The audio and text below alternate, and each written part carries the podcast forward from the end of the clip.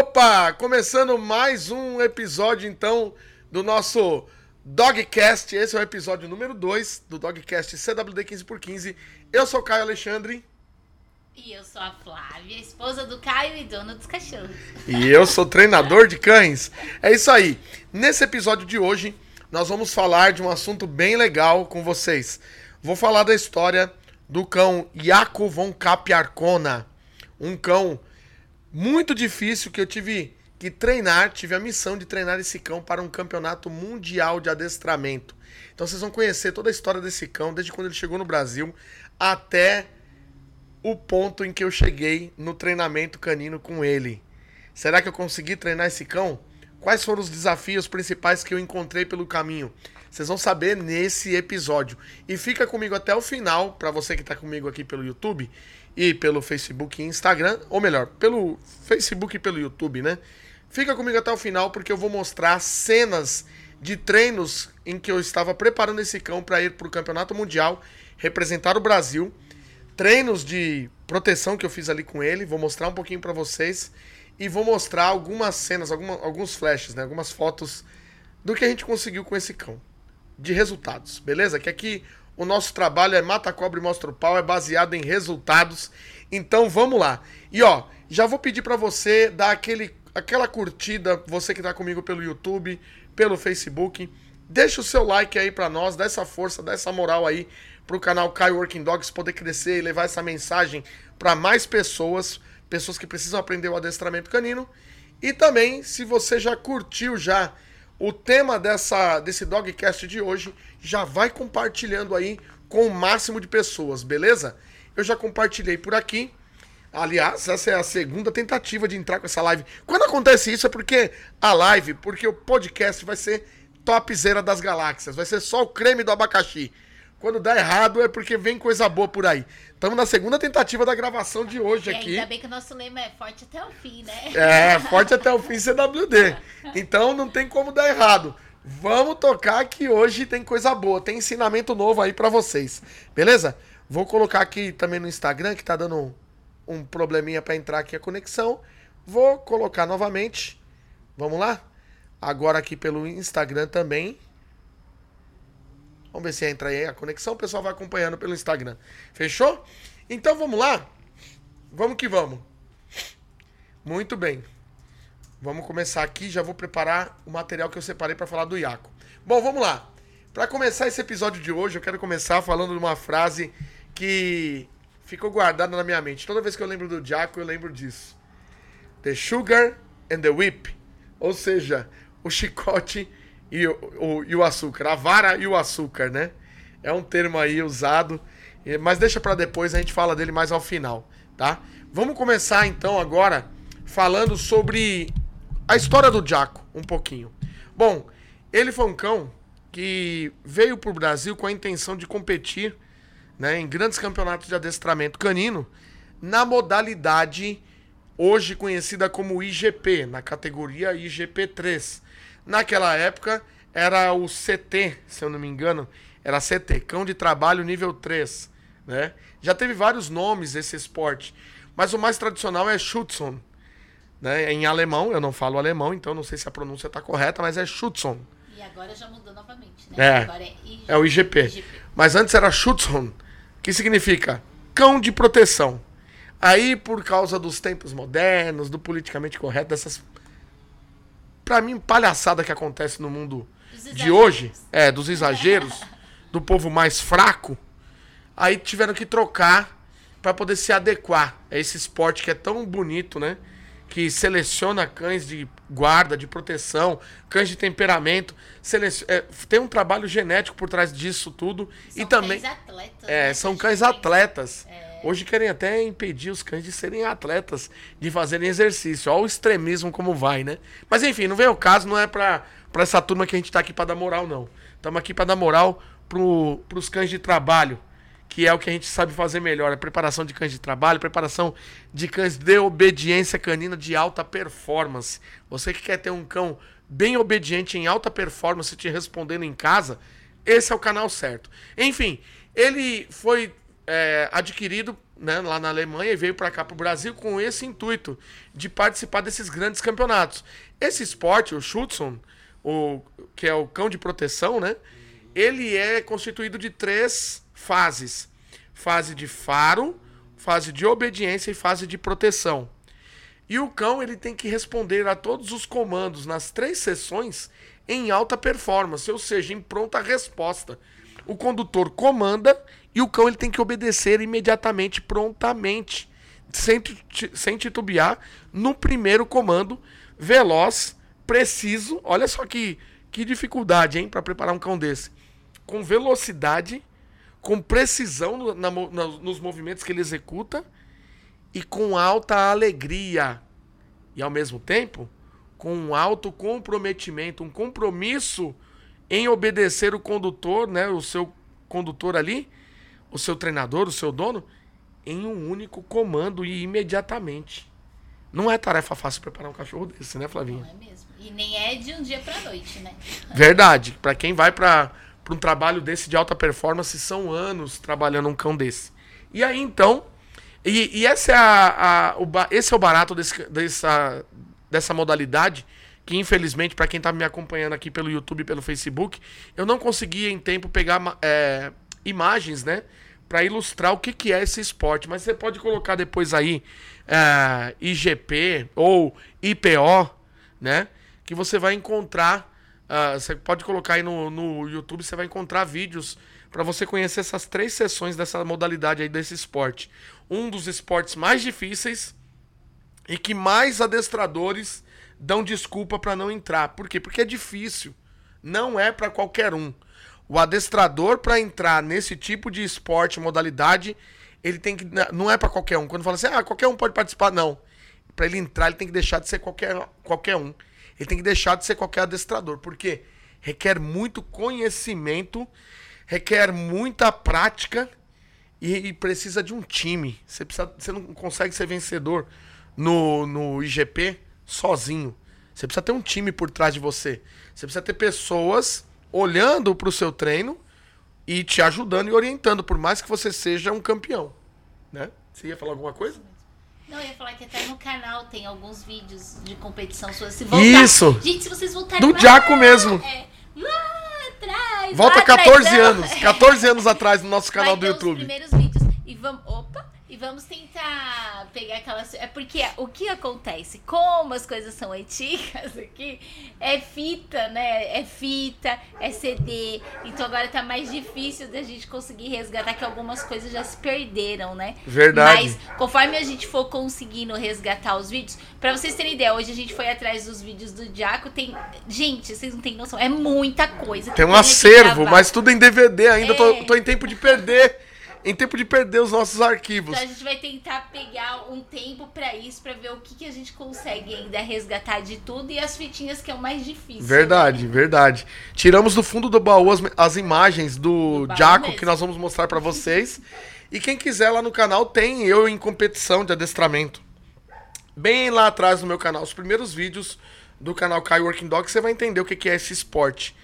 Mas, e é uma maravilha, né? Porque quando você domina, o treinador de cães que domina esse esporte, ele tem muito mais facilidade para treinar um cão pet, um cão para residência, né? Que a gente diz, um cão de obediência básica, fica- faz com o pé nas costas.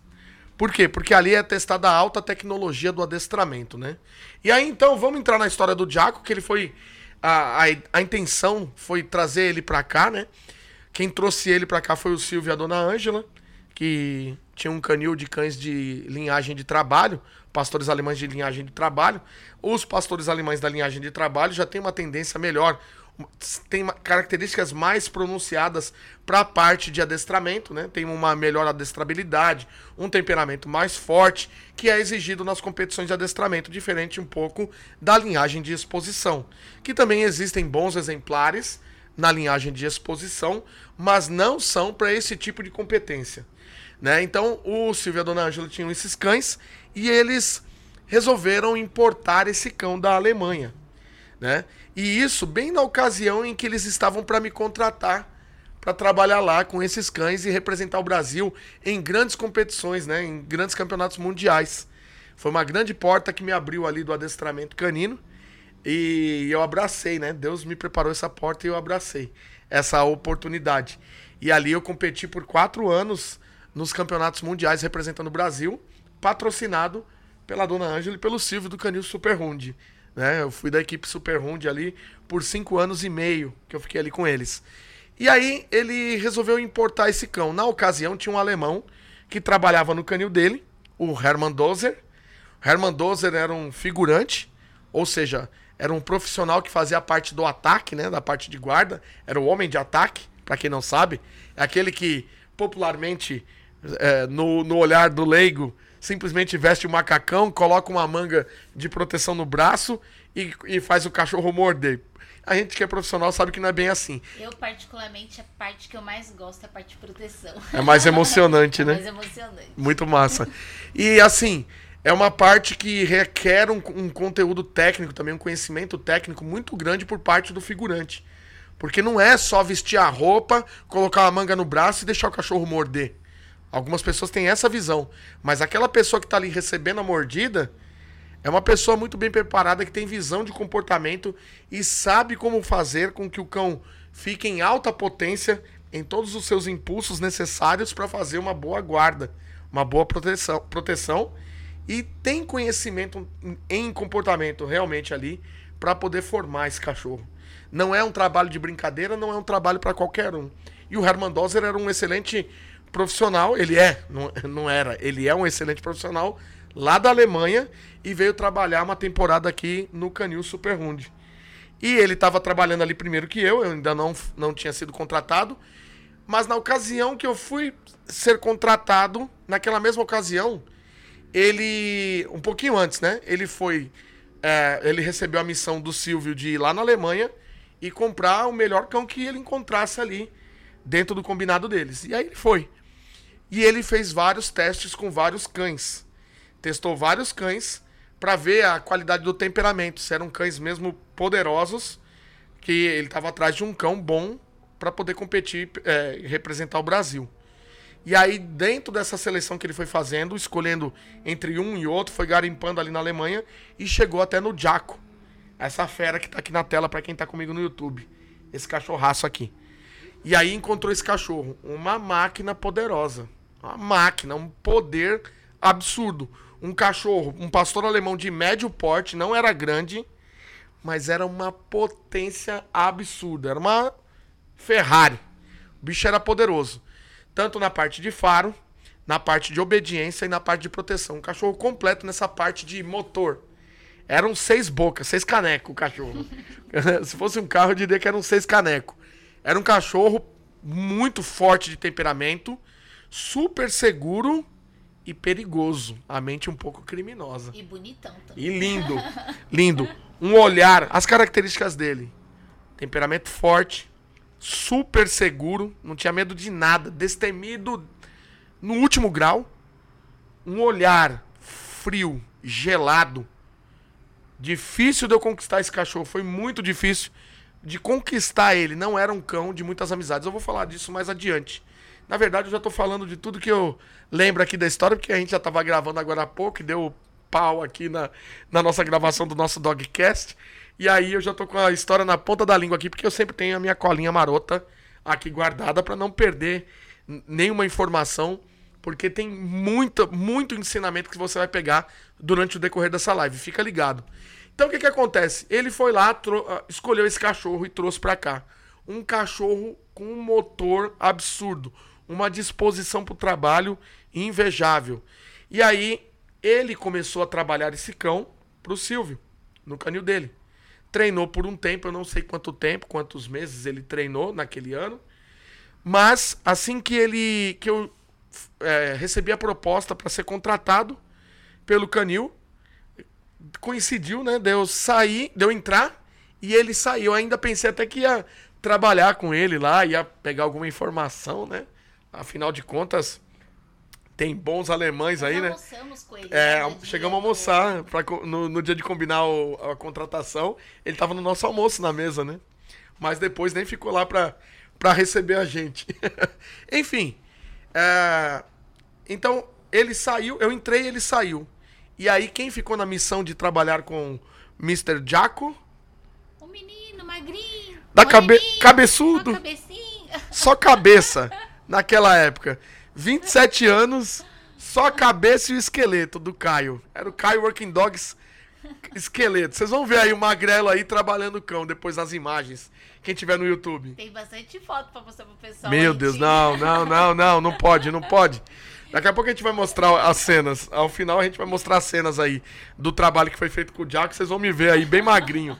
Uns, uns 10 quilos mais magro, eu acho. Nossa, pegar o álbum, então, quando você começou lá com 17, 16, meu Deus. Flavinha, por favor. Não é, não é o tema dessa live de hoje. Não, não vai me colocar na fogueira. Tá certo, a lataria não era muito boa, não. Deu uma melhoradinha, deu uma melhorada, uma melhorada. Deu uma melhorada a lataria do Caio. vamos lá, vamos continuar o que interessa aqui. Então, aí eu comecei a trabalhar, eu recebi a missão de pegar esse cachorro pra treinar. E aí, a primeira, a primeira missão que eles me deram foi, ó, nós vamos viajar para Juiz de Fora, pro CNA, que era o Circuito Nacional de Adestramento. E lá, eu que, nós queríamos que você viajasse conosco para poder levar o, o Jaco para poder passear, viajar com ele e você já ir criando um link com ele, ou seja, você já ir se aproximando, criando uma amizade, um vínculo, um relacionamento com ele. Falei, ah, beleza, vambora. Eu não estava contratado ainda, mas eles me chamaram aquele final de semana para viajar. E eu fui com eles. E lá eu fiquei cuidando do, do Jaco. Então eu tirava ele da, da caixa do carro, né? Porque quando viaja, viaja em carro, com caixas de transporte e tal. E eu ficava ali no hotel responsável por ele, por cuidar da comida, da água, ah, passear com ele, andar com ele e tudo mais. E assim foi, ele foi se adaptando comigo. Só que era um cachorro muito difícil de amizade. Eu percebi que ele não, não se importava com nada. Eu fazia festa com ele, brincava com ele, ei, Jaco, Jaco, Jaco, ei! Brincava, chamava ele, o olhar sempre fixo dentro do... Era um olhar muito profundo, não sei se você lembra disso. Mas era um olhar fixo e frio. Eu lembro dele até hoje. Quantas vezes chegava até no canil dele lá. Olhar penetrante. É, um olhar, um olhar penetrante. O cachorro olhava profundo mesmo e você manifestando ali uma estimulação pra alegrar ele e ele nem aí. Não movia, não abanava nem o rabo, nem murchava a orelha de felicidade. A, a orelha ficava fixa, um olhar fixo em você e assim era o Jaco nos primeiros momentos, né, do relacionamento com ele. Cachorro muito seguro. E aí, o que que acontece? Eu viajei e lá nessa viagem eu comecei a perceber que esse cachorro, não, o negócio dele era, o, o negócio desse cachorro aí, a história desse cachorro era séria. Por quê? Geralmente, primeiro, geralmente quando eles têm um cachorro de 5 anos de idade, como era o caso dele, lá na Europa, e eles vendem pro Brasil, é porque esse cachorro tem algum problema. O problema que eu digo é, tem alguma dificuldade que o dono anterior encontrou e por isso acabou abrindo mão do cão.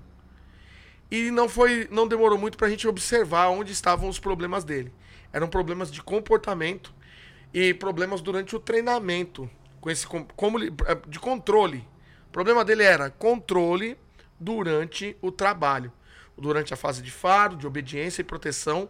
Ele tinha tanta vontade, tanto desejo, que ele trabalhava com um nível de ansiedade muito alto, logo ele tinha pouca concentração. E por ter pouca concentração, ele não focava nos exercícios, não tinha um- uma concentração para executar com precisão esses exercícios de obediência, seja andar junto, sentar, deitar, ficar, atender chamado, desde os dos comandos mais básicos até os mais complexos, como o salto de barreira de um metro, que era uma grande dificuldade dele. E depois nós descobrimos qual que era o problema. Vamos ver se dá tempo da gente falar aqui, porque é uma história grande, né? Esses dogcasts que eu vou fazer, eu vou trazer histórias grandes e lives grandes, pessoal. Então vocês se preparem aí, aperta os cintos, prepara a pipoca. Preparou a pipoca? Preparei, mas já comi no intervalo. Comeu no intervalo a pipoca. Prepara a pipoca e o cafezinho, porque a live aqui vai trazer conteúdos profundos e demora um pouquinho. Tá? Já tô avisando. Quem quer vídeo de um minuto, procure outro vídeo. Já tô sendo honesto com você. Tá bom? Então o que que acontece? Então esse cachorro, ele. Eu percebi que era um problema de controle, mas ainda tava viajando com ele, não tava mexendo muito com ele ali. Só fiz uma apresentação com ele lá e lá ele não deu problema em Juiz de Fora na prova, né, de adestramento. Por quê? Eu não fui para competir. Eu fui para apresentar o cão novo que tinha chegado no Brasil para as pessoas conhecerem ali no CNA, no Circuito Nacional. Então, no intervalo da prova, eu fiz uma demonstração da proteção. E ele não deu tanta dificuldade naquele dia ali. Ele, ele tava de bom humor, tava de bem com a vida. Deu tudo certo. naquele dia deu tudo certo. Ele tava te enganando. Tava me enganando, tava me iludindo. E aí o que, que acontece? Naquele dia eu percebi o grau de, de preocupação que as pessoas tinham em relação àquele cão. Teve um treinador que tava lá e ele veio falar comigo. E ele falou o seguinte para mim: Caio, você tá seguro de mexer com esse cachorro aí que tá nas suas mãos? Por quê? Porque esse treinador, ele tinha contato com o Herman. Já tinha treinado, já conhecia o cachorro, já tinha visto o cachorro em treino e como o Herman lidava com esse cão provavelmente por conta do descontrole que o cachorro tinha, o trabalho que era. E além de tudo, cachorro agressivo. Às vezes partia para cima da gente com violência, com muita violência contra mim. Algumas vezes ele fez isso. Então não era um cachorro de brincadeira. E aí o cara chegou em mim e falou: Você tá assim, seguro de mexer com esse cachorro? Você tem certeza do que você vai fazer? E eu falei para mim, eu falei para ele, ó, para mim tá tudo bem. É só mais um cachorro que eu vou treinar. Eu já tinha 10 anos de experiência em adestramento canino e tive mentores e tinha método para treinar cachorro. Eu não era um treinador de orelhada que eu ouvia os outros falar, nunca tinha feito curso. Não. Eu já tinha feito um curso com um cara top aqui do Brasil. Eu tinha mentores por trás de mim, me, me orientando na minha carreira profissional. Então, com 10 anos de adestramento, eu já tinha sido campeão de adestramento. E eu já conhecia bem a parada. E já estava acostumado a lidar com cães agressivos. Eu fiz escola. E é o que eu falo para quem segue a gente aqui no nosso canal. Quando eu falo para vocês que método é rei, que é importante você ter um método passo a passo e não viver de diquinhas da internet ou de alguns vídeos, até mesmo do meu canal, que ajuda bastante você, mas ajuda pontualmente nos seus problemas. Mas se você quer ter realmente um passo a passo para sair do lugar de verdade e falar assim, ó, hoje eu tenho um cão adestrado na minha casa, aí eu recomendo que você se especialize, que você busque investir em um método passo a passo completo. Como é o nosso caso que a gente tem o CWD 15 por 15 aí, mas eu não vou fazer o merchan dele aqui agora não para vocês, tá? Não tô aqui para vender meu peixe não, mas falar da importância, porque se eu tenho um método que eu ofereço aqui pela internet e vendo para vocês, é porque eu sei que isso é importante e eu vivenci, vivenciei isso e vivo isso. Eu invisto dinheiro em conhecimento, muito, não é pouco não. Então o que que acontece? Eu tinha método já, já tinha investido, com o João Pereira do Canil Ciborgue, que foi um dos meus grandes professores, meus, um dos meus grandes mentores, e o Arquimedes Garrido, que era um dos alunos do Pereira, e que eu me aproximei mais e fiquei mais tempo investindo em conhecimento com ele. Trabalhei quatro meses estagiando Tem com ele. Muita experiência, né? Verdade. Quatro meses trabalhando com ele constantemente e lidando com cães perigosos. Então, cão perigoso para mim já não era novidade quando eu cheguei para pegar o Jaco. O Jaco não era o primeiro perigoso que eu ia pegar. Já era sei lá quantos que já tinha passado na minha mão. Então só era mais um. E aí ele, o camarada assustado, falando pra mim, você tá seguro no que você vai fazer? Eu falei, ué, mas por quê? Eu nem entendi o nível de preocupação dele naquela hora. Eu não conseguia entender isso. Para mim era normal, né? E assim eu peguei o cachorro e comecei ali o relacionamento com ele.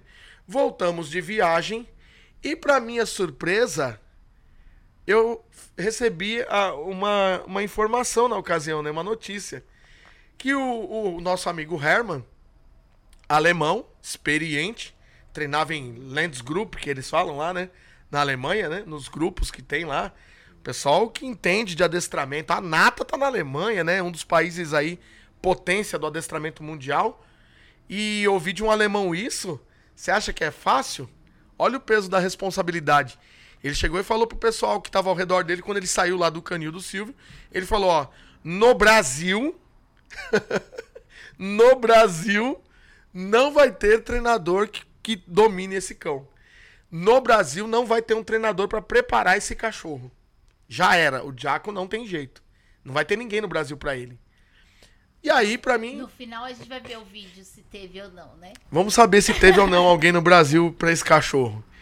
E aí, pra mim, eu falei, não, tá tranquilo. Pra mim tá sossegado, tá tranquilo. Eu tinha segurança naquilo que eu ia fazer. E aí, o que que acontece? Muito bem, mudei, né? Fui lá pro canil do Silvio, comecei a trabalhar lá com os cães e com o Jaco no dia a dia. Só que tava muito perto de ir pro campeonato mundial. Primeira vez que eu ia pro um campeonato mundial, eu tava maluco, né? De ansiedade, louco pra ir. Foi assim que a gente mudou pra lá, né? Eu fui, a gente mudou no mês de junho. Aí no mês de setembro eu mudei. Então eu treinei.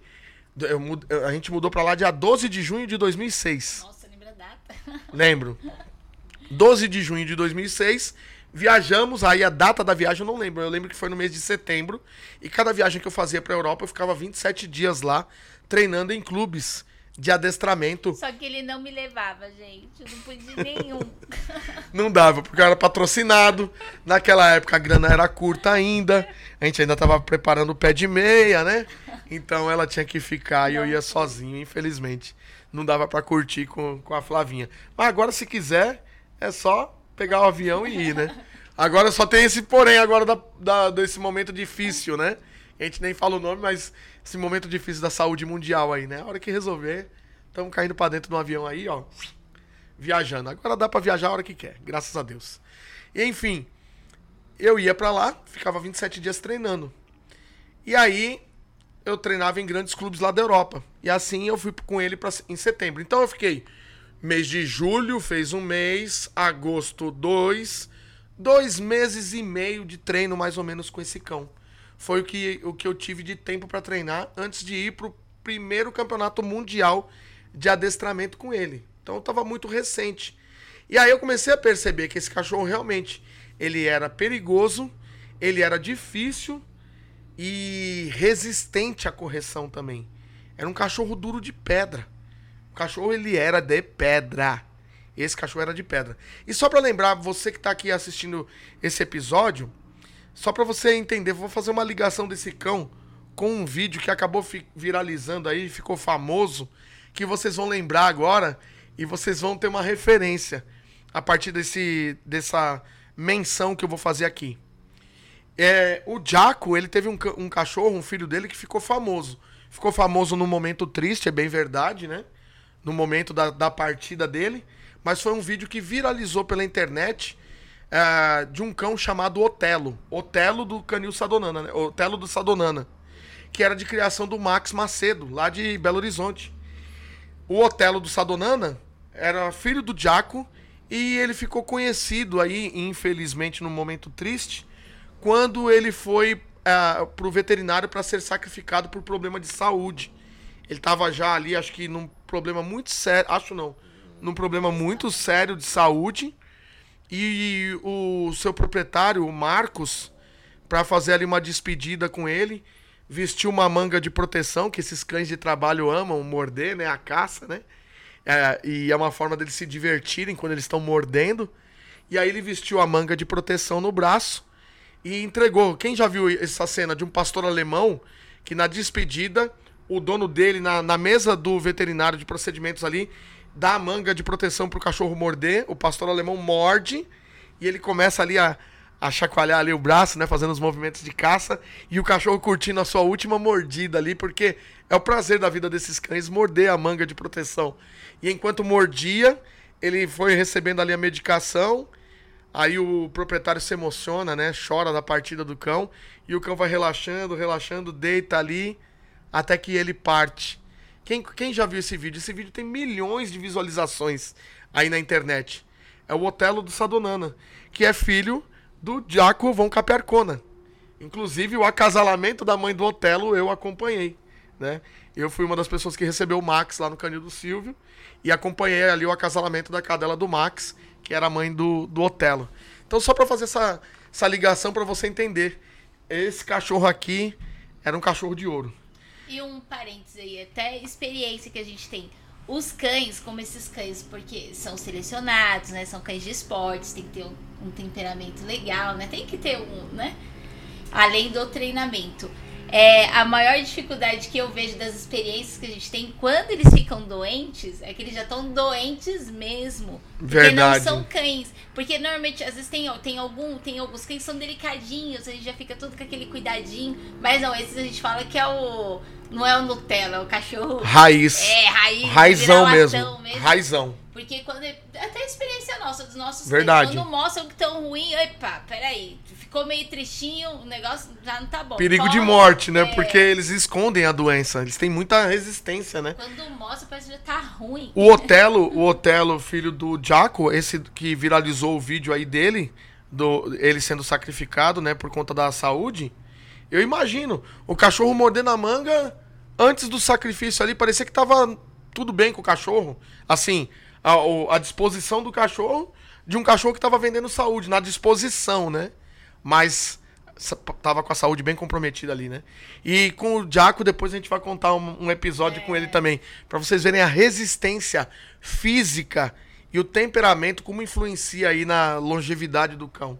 Nós vamos falar mais adiante sobre isso. Se der tempo, se a gente não tiver que fazer uma parte 2. Enfim, primeira lição então, eu viajei com esse cão pra ir me adaptando, como eu falei pra vocês, e eu percebi um, um cão com um olhar frio, muito seguro e de pouca amizade. Difícil de ser conquistado. E aí, eu deixo a primeira lição aqui desse podcast de hoje, desse Dogcast.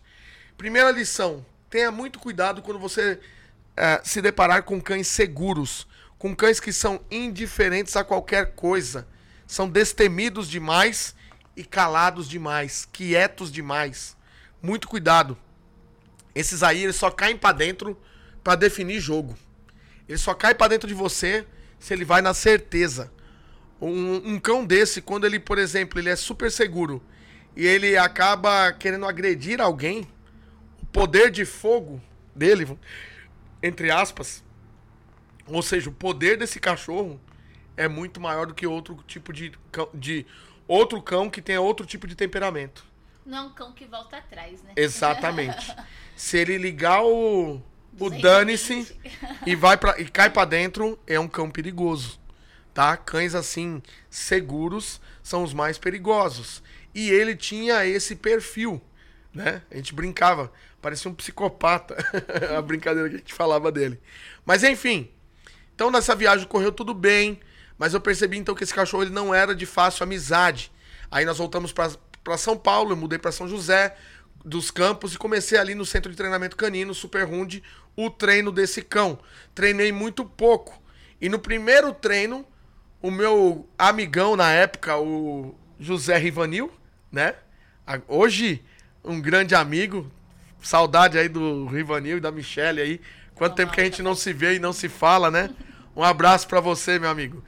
Mas na época, eu já recebi logo as boas-vindas dele, né? O novato lá no Canil.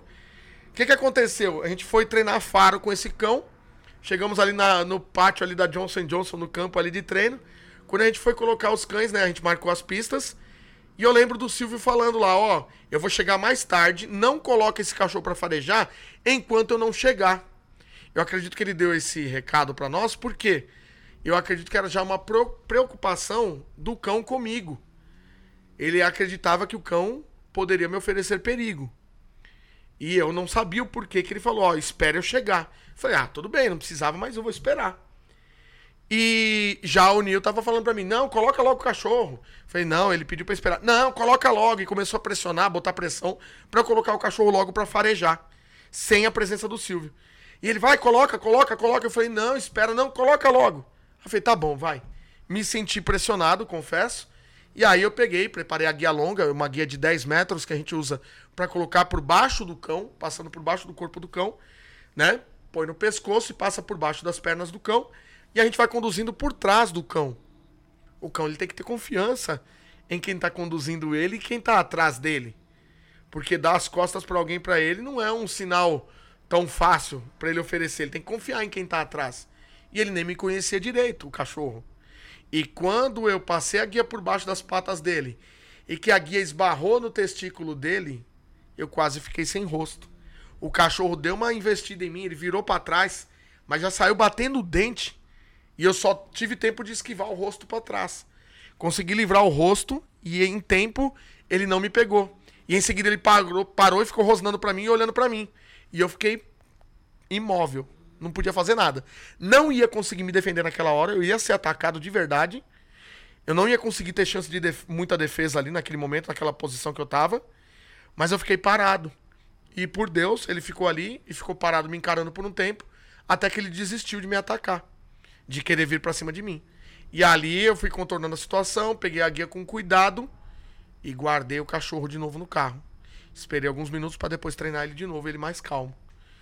E eu falei, poxa vida, Nil, não sei nem se ele vai lembrar. Eu falei, cara, por que você não me avisou que o cachorro é assim? Ele falou, não, ele nunca fez isso, ele não fazia isso. Eu achei que foi meio malandragem do Nil, viu, pra me pegar. Sim, eu confesso que eu achei. Mas tudo bem, não vem ao caso, né? Mas Você já... um cão de temperamento, uma reação dessa, não iria adiantar. Você fala assim, ei, eu sou seu amigo. Exato. Eu tô te conhecendo, eu tô de boa, não É. vou te machucar. Não ia adiantar ter É. um diálogo, né? Como Exato. algumas pessoas acham que, que poderia Verdade. resolver, né? Diante de um ataque, tem gente que acha, ah, amigo, amigo. Ou tá na cintura com um borrifador de água. É. Chama, chama o um rapaz. balde de água. Chama, chama o especialista lá do borrifador de água nessa hora pra jogar na carinha do bichinho. Pra ficar sem mão e sem rosto na hora. Esses cães não são brincadeira. Tem gente que ainda lida. Esse parê- Vou fazer um parênteses aqui. Tem gente que ainda lida com o adestramento achando que. eh, Achando que é tudo são flores. Tudo são flores para cães que são flores. Agora, eu quero ver esse tipo de técnica que é vendido por aí, em que, ah, é só você, viu, mamãe de cachorro, papai de cachorro, tutorzinho, olha, tutor, você que é tutor do seu cão, o tutor, dá só um petisquinho. Não sabe o que é cachorro. Ou não pega, quando vê um cão desse, topa com um cão desse na frente, é certeza que pipoca. Não aguenta. Fala que não tem jeito pro dono, fala, não, esse seu cachorro aí não tem jeito. Ah, não, mas pra que que vai treinar o bichinho? Não, esse aí não precisa. E ó, são os primeiros a vazar. Porque um cachorro desse você sabe, não é brincadeira. São cães que às vezes podem se- ser violentos. E aí? Vai deixar ser violento pra quê? Pra depois ir pra eutanásia? Vai pro corredor da morte? Porque depois a, a corda estoura pro lado mais fraco, né?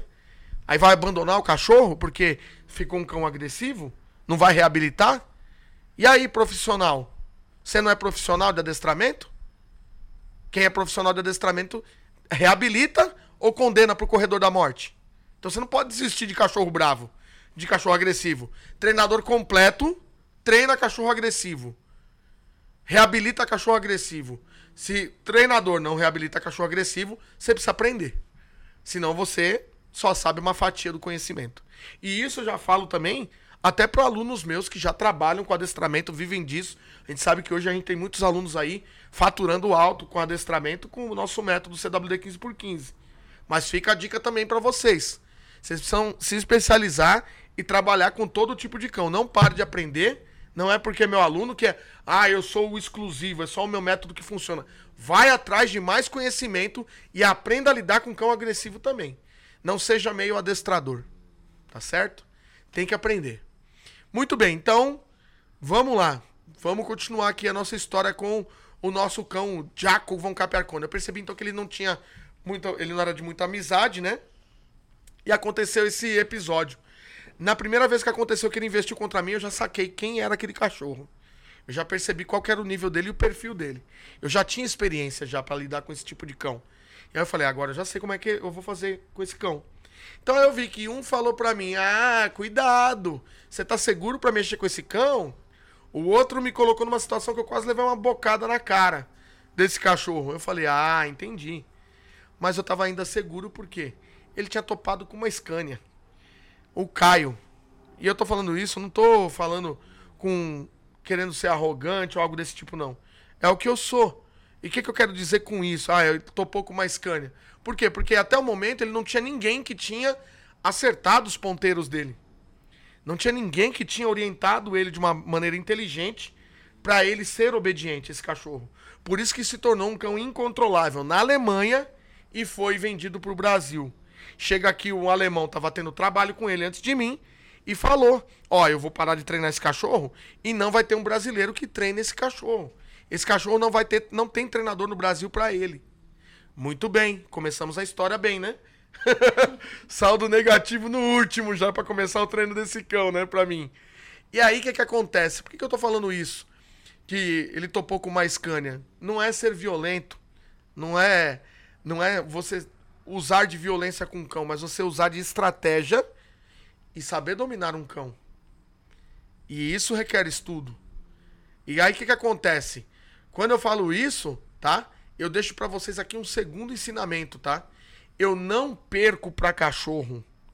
Eu vejo que os donos de cães, a maioria deles sofrem e vão continuar sofrendo. E essa linha só tende a crescer no nosso Brasil, pelo menos aqui, na nossa política do Brasil, essa linha só vai crescer de problemas com os cães. As pessoas vão continuar sofrendo, sendo refém dos, dos próprios cães, enquanto tiver essa cultura e essa política do, do mimimi, do paz e amor, e que treinamento de cachorro é 100% positivo. A minha briga aqui no nosso canal, o que, que é? Não é falar para você que você tem que ser violento mas é te abrir os olhos que só o positivo, você ensina bons comportamentos, mas você não remove os comportamentos ruins que já estão enraizados no cão e que ele já tem experiência na execução daquele mau comportamento.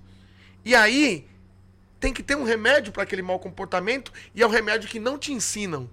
E aí eu, eu faço um desafio com as pessoas que já viram outros canais e vão chegar no nosso canal em algum vídeo nosso ou nesse vídeo que eu tô falando, nesse, nesse minuto que eu tô falando aqui. Faz um teste. Se você tá seguindo, seguindo, seguindo um canal de alguém. Não tô falando o nome de A, B, ou C, ou D, não tô contra ninguém. Eu tô falando, eu, eu sou contra uma estratégia que é falha. E a estratégia que é falha é o seguinte: se você já seguiu sistemas totalmente, totalmente, eu sigo o sistema positivo. Eu sigo o sistema positivo. Sigo. Agora, o que eu digo é, se você seguiu um sistema totalmente positivo até hoje com seu cão, seguiu todas essas orientações, faz o seguinte, pega o teu cão, leva até a rua, na porta de um outro cão que late e fique agressivo contra o seu cão, Leva no portão dessa casa, que tem um cão que quando vê o seu cão vai latir sem parar na grade querendo pegar o teu cão. Porém, claro, de modo seguro, dentro da casa. Coloque o seu cão naquela calçada e peça os mesmos comandos que te ensinaram que era só dar petisquinho na sua casa e sem os petiscos na mão. E peça pro seu cão te obedecer. Se ele te obedecer, continue seguindo essa pessoa que te ensinou que ela entende de adestramento. 100%, se for 100% positivo, beleza, pode seguir. Time que tá ganhando não se mexe. Agora, se teu cão não te obedecer e você perder o controle dele de alguma forma, não por ele querer somente atacar o outro cão, mas às vezes ele querer brincar, ou ele ficar distraído, sem foco, sem atenção em você, sem te obedecer prontamente, que adestramento é esse que não funciona quando você precisa? Ou em outra situação dentro da tua casa, em que você não tem petisco na mão e que você precisa só se comunicar com o seu cão em um momento que ele estiver movido por forte impulso, ou seja, sob forte emoção, comande ele naquela hora. E se ele te obedecer, parabéns. Eu fico calado. Agora, depois de você fazer esse teste, fale para mim e mande um comentário. Mande um vídeo, tá? E fale para mim, treinei 100% positivo. Isso ah, eu falei já demais. Deixa eu focar. Eu fico doido quando eu falo desse assunto, porque eu quero abrir os olhos de quem tá seguindo a gente. Vamos lá, vamos continuar Não, o que interessa. Até antes mesmo, um parênteses. Em questão de você ter o controle do cão, né? Ter a educação do cão. A gente teve um exemplo que durante uns três, uns três meses que o Galo viveu aqui com a gente. Exato. Quem tava acompanhando a gente viu o dia o rei, que rei. ele morreu, é. E não foi meus cachorros, hein? O que acontece? Aqui são. A gente tava com 9, 12 cães, eu acho. Tinha mais de 9. Por né? aí, é. Aí, Chegou acontece? a ter 20, né? é, né? Tem aqui. a turma que fica solta aqui direto e tem a turma que fica no canil. E a gente tem um horário de solteiros, eles soltam para poder para poder curtir a chácara, andar, fazer cocô, se divertir aqui. E a gente apareceu esse galo aqui que não era nosso, o galo apareceu aqui na chácara. Eu avisei pro vizinho que eu tinha suspeitado de um vizinho que podia ser, avisei para ele, ó, oh, o galo tá lá, só que eu não sei até quando o galo vai ficar, porque até então nossos cães nunca tiveram contato com o galo. E o galo ficou aqui. E no horário de soltar os cachorros, a gente soltava, só teve somente dois cães que quiseram pegar o galo. Os outros passaram, a gente só oh, deu uma chamadinha assim, eles examinaram, aí foram embora, não, não quiseram pegar. E os dois cães que quiseram pegar, o Caio, na verdade, não precisou fazer nada. Quando o Caio observou que viu a reação antes mesmo, né? do cachorro ir lá, chegar perto e abocanhar o, o Caio observou já a reação deles, viu o que o, que o cão tava pretendendo fazer, que era o Dust, né? Ele só deu um grito com o cachorro. Oh, não pode! Deu um gritão com ele. Acabou. Pronto, acabou. Mas por quê? Porque você já tinha, né? Já, já tinha treinado, já tinha uma, ele já tinha um, não, não digo poder, mas ele já te respeitava, né? Exato, ele Como me ouvia líder. e me respeitava. É, e se a gente for ver, é quase uma SCE, né? Porque imagina, Exato. gente, um cachorro, um, um galo correndo, que é uma presa. Olha que delícia para pegar. né? Então imagina o cachorro Exato. que resistir e saber, não, ó, o Caio, não, não posso. Você tem controle sobre o seu. Você e tem era a primeira é. experiência dele com o galo, né? Exatamente, nunca tinha visto. Nunca Eles visto. nunca tinham visto o galo aqui. Aí eu pergunto para você, você tem controle do seu cão sob forte emoção? E aí? Em um sistema totalmente positivo? Treina. Experimenta. E foi o galo da vizinha que. Ou o galo da vizinha. O cachorro da vizinha que matou meu galo. Acabou caindo na casa da vizinha e o galo. E o, o cachorro da vizinha que matou. Você ah, e detalhe, eu tava treinando ele, viu, gente? O galo aprende também, ó. Tava ficando obediente já. E aí, vamos lá, então.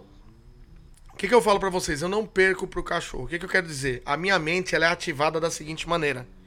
Quando eu vou treinar cães, muitos treinadores eles pensam sempre em atingir um sucesso, um êxito na sessão de adestramento. É claro que eu também quero ter êxito, êxito. Mas eu não penso nisso quando eu tô treinando um cachorro. Quando eu tô treinando um cão, eu não penso que ele vai acertar, nunca penso que ele vai acertar. Eu faço todo o procedimento para ele acertar, mas eu penso que ele vai errar. E por eu estar sempre pensando, ó, ele vai errar agora. Olha, ele vai errar agora. É agora. É agora. É agora por eu ficar sempre pensando que ele vai errar, eu estou mais preparado para lidar com o erro. E então o cão não me pega de surpresa e não me coloca eu numa situação que eu não sei como lidar. Ele não me põe em xeque, em xeque-mate. Por quê? Porque eu já estou esperando pelo erro. E aí quando eu estou esperando pelo erro, eu tenho uma outra carta na manga para oferecer para ele naquele momento da comunicação, para ele entender. Então eu estou sempre esperando o pior comportamento do cão e não o melhor. Esse é um segredo. E isso me faz nunca perder para o cachorro. Tá? Então, segunda lição de hoje: nunca seja mole com o seu cão. Não seja passivo diante dos erros dele. Não seja. O grande problema é que a maioria das pessoas elas se tornam passivas e ficam algemadas diante dessas técnicas que são superficiais, que abordam só uma única fase da, da camada de comunicação da pirâmide de aprendizagem, que é a primeira parte inicial, que é o sistema 100% positivo. Porque falar do restante não vende. Entende? Não é comercial. Não é politicamente correto. Sei lá como é que falam. Entende? Eu até falei no outro episódio, no, na, no início da gravação do episódio aqui, na primeira tentativa. Tem uma frase que é famosa, né? Tempos bons, ou tempos difíceis formam homens fortes. Né? Tempos difíceis formam homens fortes. Homens fortes trazem tempos bons. Tempos bons formam homens fracos. E é isso que a gente está vivendo. Uma sociedade mais fraca, um ser humano mais fraco, muito mais sensível hoje, que não compreende que as coisas da vida são muito mais simples. Quando você tem um olhar de simplicidade para as coisas e não de tanta sensibilidade onde não, não, não cabe. E aí o que, que acontece? Ao mesmo tempo que eu falo isso, não quer dizer que você tem que ser com o seu cão violento e agressivo. As pessoas às vezes não conseguem, interpretam muitas vezes como querem, ou às vezes misturam as estações e não entendem. Que é só você ter uma linguagem clara. Cachorro é igual criança. É preto no branco. É mostrar, eu gosto disso e eu não gosto disso em você. E você cobrar isso dele. Você oferecer uma consequência. O cachorro se resume em Consequência por fazer algo, ele recebe em ele receber consequência por fazer ou consequência por não fazer. O que ele recebe por fazer algo e o que ele recebe por não fazer algo. Esse é o segredo do adestramento canino. Então, ó, não seja passivo diante do, dos erros do seu cão, não deixe ele te dominar. Eu aprendi a seguinte frase desde o início da minha construção no adestramento, da minha formação no adestramento, na educação canina, e eu ofereço isso para você. Guarda essa frase com você. Se você perder para um cachorro, você vai ganhar de quem na vida? Se você perder para um cachorro, você vai ganhar de quem na vida? Por quê? Porque quem é a parte pensante? Quem é a parte do raciocínio? É o cachorro ou você? Ele tá pensando mais que você? Tá sabendo mais que você? Tá conseguindo dominar você? Se o cachorro tá conseguindo dominar você, a ordem da natureza tá errada na tua casa. Me desculpa, eu sei que é difícil. E eu sei que isso pode acontecer naturalmente com você à medida que você não tem conhecimento e adquirir um cachorro. Eu te entendo. Eu já passei por isso. Eu já tive um cachorro que fazia o que queria com a gente em casa. Me atacava. Era no, era no naipe do, do Jaco, que foi o Lobinho. Era muito parecido, inclusive, esteticamente com o Jaco. E ele atacava todo mundo dentro de casa, tocava o terror, dominava a gente. A gente era refém dele. Eu sei que não é fácil isso. Mas você tem que colocar isso na sua cabeça. Quando o cachorro está dominando você na sua casa, a natureza está exercendo o papel ali. A, a natureza não está no, no papel correto. Porque a ordem natural é o ser humano dominar e sujeitar todas as coisas nesse globo terrestre. Está escrito na Bíblia, em Gênesis capítulo 1, do versículo 26 ao 28, está escrito lá, você vai encontrar essa referência bíblica, dizendo que Deus fez o homem para dominar sobre todas as coisas, fez o homem para sujeitar a terra, sujeitar governar a terra, sujeitar, sobre, sujeitar ela e dominar sobre todos os animais, ele fala ali também. E sobre todos os animais que andam sobre a terra, ele também cita. O cachorro anda sobre a terra? Então, nós somos feitos para dominarmos sobre os cães. E não os cães dominar sobre nós. E quando fala de domínio, essas pessoas mais sensíveis, elas têm uma interpretação errada dessa palavra. E o vocês estão escutando aí o Taicinho roncando profundamente agora. O nosso bulldog francês braxcefálico, né? Cachorro de focinho curto. Falei, ele, ele dorme aqui pertinho de onde a gente faz o podcast aqui. E agora vocês vão começar a escutar um ronco, parece um homem roncando. Mas vamos lá, vamos continuar. Enfim, você feito pra, foi feito naturalmente para dominar. Você é a pessoa que tem o domínio, tem raciocínio, inteligência. Você precisa buscar conhecimento para poder exercer isso. Bom, e aí vamos lá. Aí a gente fez poucos treinos aqui no Brasil e fomos lá para Europa com essa fera aqui chamada Jaco. E aí eu treinei uns dois meses e meio no Brasil e mais uns 20 e poucos dias dos 27 dias que eu fiquei na Europa. Aí eu treinei na Bélgica, na Holanda, em especial num clube de Viers, lá na Holanda. Esse clube marcou porque tem uma história que a gente vivenciou lá, né? E aí eu já vou falar para vocês. Chegando lá, obviamente, né? Com um cão de difícil de ser treinado, nada flexível, seguro, agressivo, né? Pouco tempo de convivência. Pouco tempo de convivência, que revidava contra o treinador, foi difícil controlar ele nos treinos lá. E aí foi um problemão nos treinos lá. Primeiro, porque o nosso amigo internacional, o nosso amigo é, brasileiro que morava lá na Bélgica, começou a falar para os donos dos cão, do cão, né, que estava ali acompanhando, né? Começou a falar para os donos do cão que o problema é que eu era fraco para o cão e que eu comandava o cachorro fraco, que eu precisava gritar com ele, falar forte com ele para ele me obedecer. Entenda uma coisa, o poder que você tem de influenciar um cão não tá no poder da sua garganta, não é no grito. Cachorro não é surdo, a menos que ele seja surdo. Aliás, se ele for surdo, não adianta gritar. Porque ele não vai te escutar nem o grito. Nunca é certo gritar. Nem pro cachorro surdo, porque ele não vai te escutar. E também, com um cachorro, você não precisa gritar porque ele tem milhões de células auditivas a mais do que você. Então, se você é uma pessoa saudável, né, da audição, você tem a plena audição, sabe que o seu cachorro, ele ouve muito, muito, muito mais do que você. Sons e ultrassons o cachorro escuta. Então, você não precisa gritar com o cachorro para ele te entender.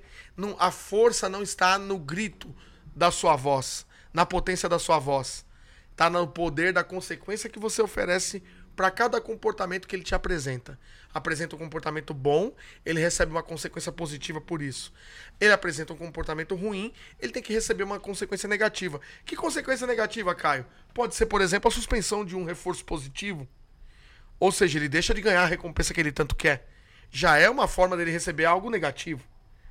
Ou até mesmo um, um, algum tipo de correção de advertência, que ele pode receber alguma informação de correção através da guia. Existe? Existe também.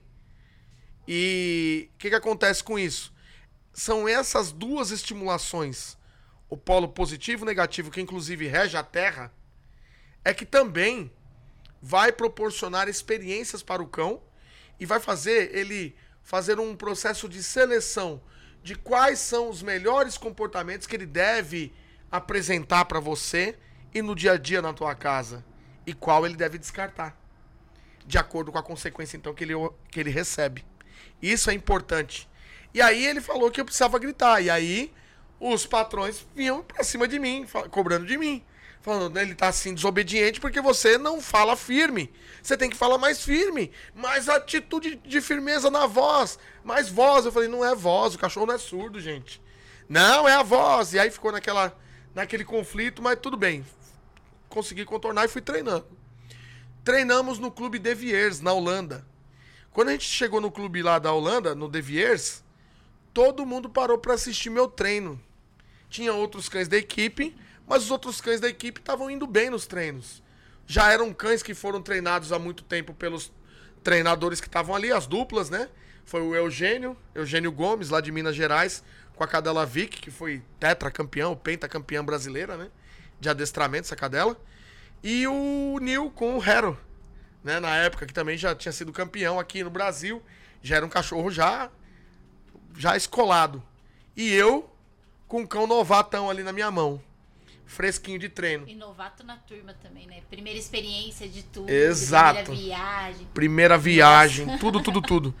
E aí o que, que aconteceu? Eu cheguei lá para treinar e o cachorro descontrolado. Na hora que ele entrava no campo para fazer obediência, ele ficava tão alucinado, com vontade já de trabalhar, era muita vontade. Eu tinha que colocar freio, né? Rédea curta nele, mas não dava. Ele não ligava para nada. Comunicação de guia não funcionava. Não adiantava esperar ele acalmar para poder premiar ele. Ele era incontrolável. Quando eu parava com ele, ele sentado do meu lado, ele não conseguia ficar sentado. Ele ficava meio agachado com a garupa e ele ficava fazendo movimentos assim para frente com a cabeça, querendo sair do lugar. Quem tá no, no, no áudio aí, no, no Dogcast, não vai ver esse meu movimento, mas ele ia pra frente e pra trás a cabeça dele. E chorando. O tempo todo chorando de ansiedade, louco. E ai de mim se eu fosse tentar dar uma correção, passe a guia com, com um pouco mais de força nele ali, ele voava em cima de mim e me atacava. Era um cachorro diferente, perigoso.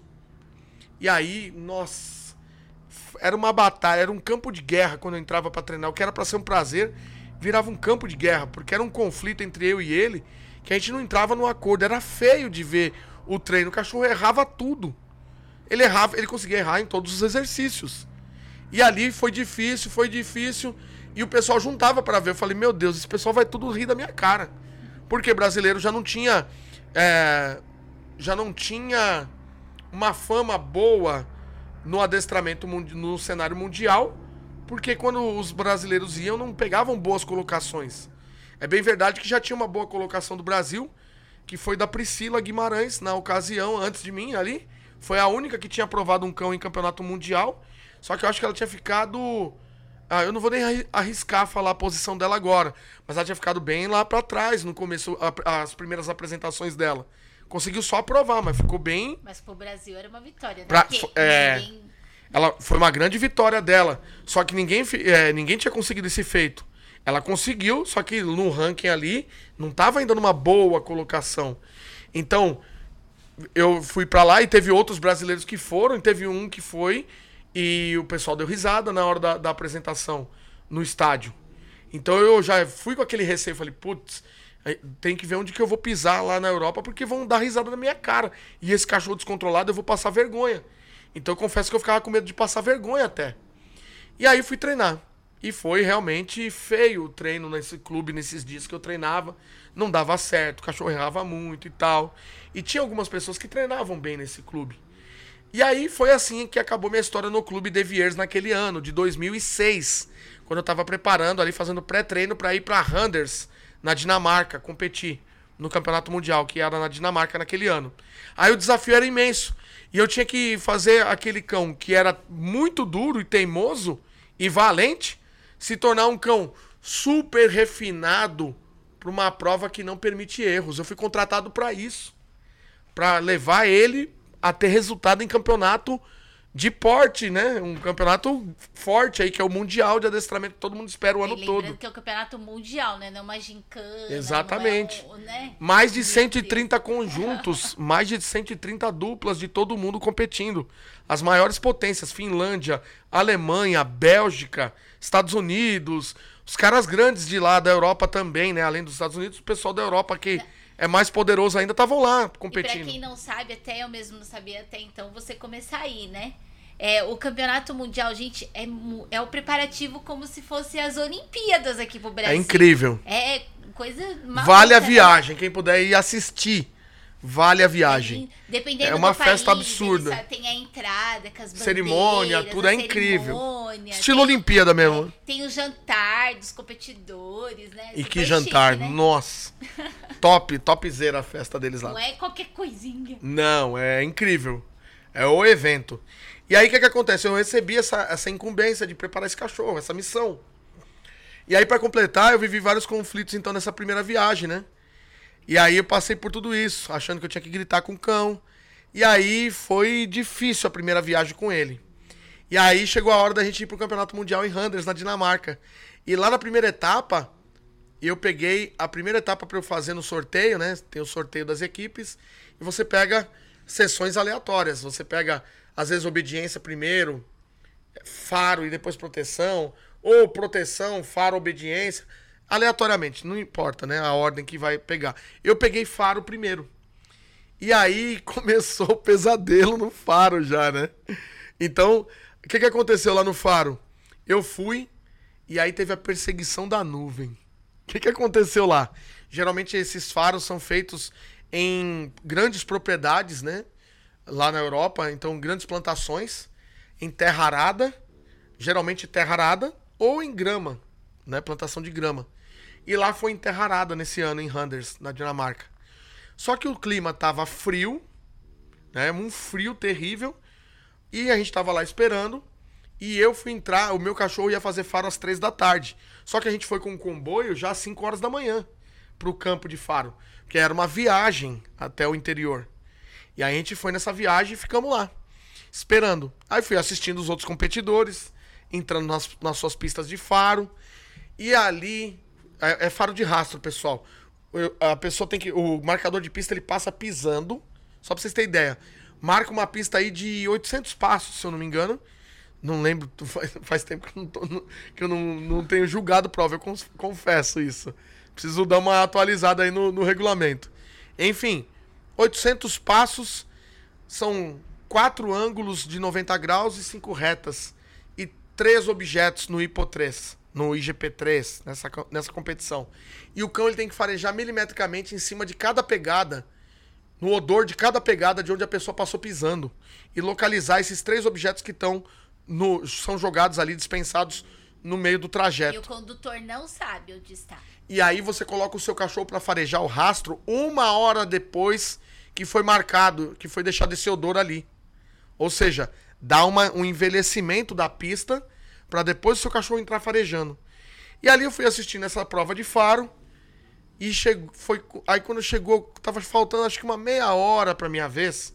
E lá assim, ó, um mar de terra arada que você via no horizonte, lá longe assim, ó, era só terra arada, era uma propriedade imensa. Onde os olhos alcançava era a plantação. De ter, era, era terra arada, né, da, da fazenda.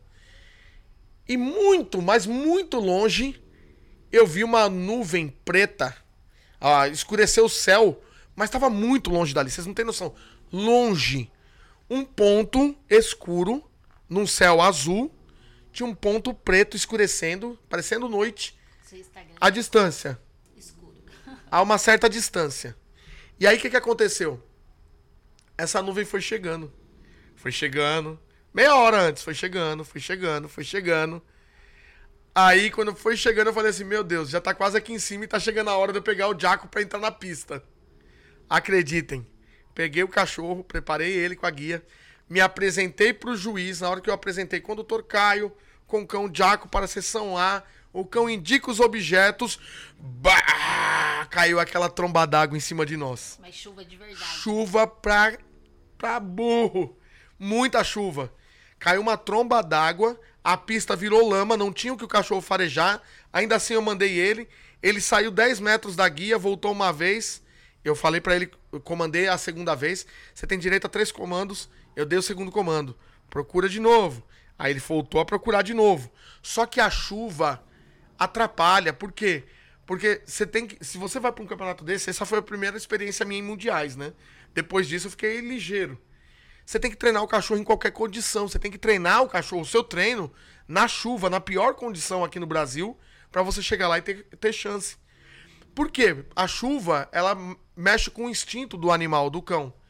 Quando o cachorro recebe uma chuva muito forte, a primeira coisa que liga nele é um alerta: busque abrigo. Até a gente, né? Exato. Busque por abrigo. Então, na segunda vez, ele já veio com a orelha murcha e o olhinho fechado da água tomando conta da cara dele. E eu, meu Deus do céu, e agora? Aí ele voltou para mim, eu, vai de novo, procura. Segundo comando. Depois, terceiro comando, procura. Ele foi, eu falei, agora ele vai. Aí ele foi mais um pouquinho, voltou para mim. Aí o juiz, ó, stop, acabou, tá fora. E no campeonato não tem isso, né? Não tem boi. Tem... Ah, não tem boi. choveu, eu posso fazer de novo. Não Ah, tem boi. Des- desclassificado. Eu fui reprovado na sessão de faro. Mas eu tinha que apresentar ainda a obediência no outro dia e a proteção no outro dia. Por, por, um- por um ato é, de esportividade. Né? Você tem que cumprir. Você não pode sair do jogo só porque você perdeu. Eles fazem você cumprir a tabela. Então eu tinha que cumprir as outras sessões com o meu cão. Né? Ser esportista ali, né? E aí, pra nossa surpresa, depois que aconteceu isso, eu achei que tava tudo bem. Ah, tudo bem, perdi, mas vamos pra frente. No outro dia, o cachorro amanhece arranhando a caixa dentro da casa. Tchac, tchac, tchac, tchac, tchac. A dona Ângela me acorda na madrugada. Caio, leva o cachorro lá fora porque ele quer usar o banheiro. E quando eu levei, ele soltou uma poça de diarreia absurda. E naqueles dias aquele cachorro perdeu muito peso e era diarreias assim, ó, poças, de eu, de eu demonstrar aqui pra vocês agora que estão vendo a minha imagem, com os braços abertos assim, ó. Eram poças enormes de diarreia. Água pura. O cachorro passou muito mal. Uma desinteria absurda. E aí teve que passar por exame, per- é, exame não, perdão. Teve que passar pelo veterinário da prova, responsável, que retirou ele, né? Obviamente. Infelizmente ele não concluiu nem a obediência e nem a proteção. E na verdade para mim foi um grande alívio também. Triste pelo cão que eu fiquei cuidando, deu um trabalhão e o bicho mal, com dor, passando mal. Fiquei chateado por ele. Mas ao mesmo tempo eu fiquei alegre de não entrar com ele Aliviado. na arena principal. Na arena principal. Porque no Faro só vão os competidores do Faro, vai um público menor para acompanhar. Agora, no estádio principal, é um estádio de futebol. Vocês não têm noção aqui no Brasil do que, que é um campeonato mundial. É estádio de futebol, lotado arquibancada, tribuna lotada para assistir. E eu falei, meu Deus, se eu fosse apresentar esse cão com pouco tempo de treino que eu tenho com ele, eu ia passar vergonha.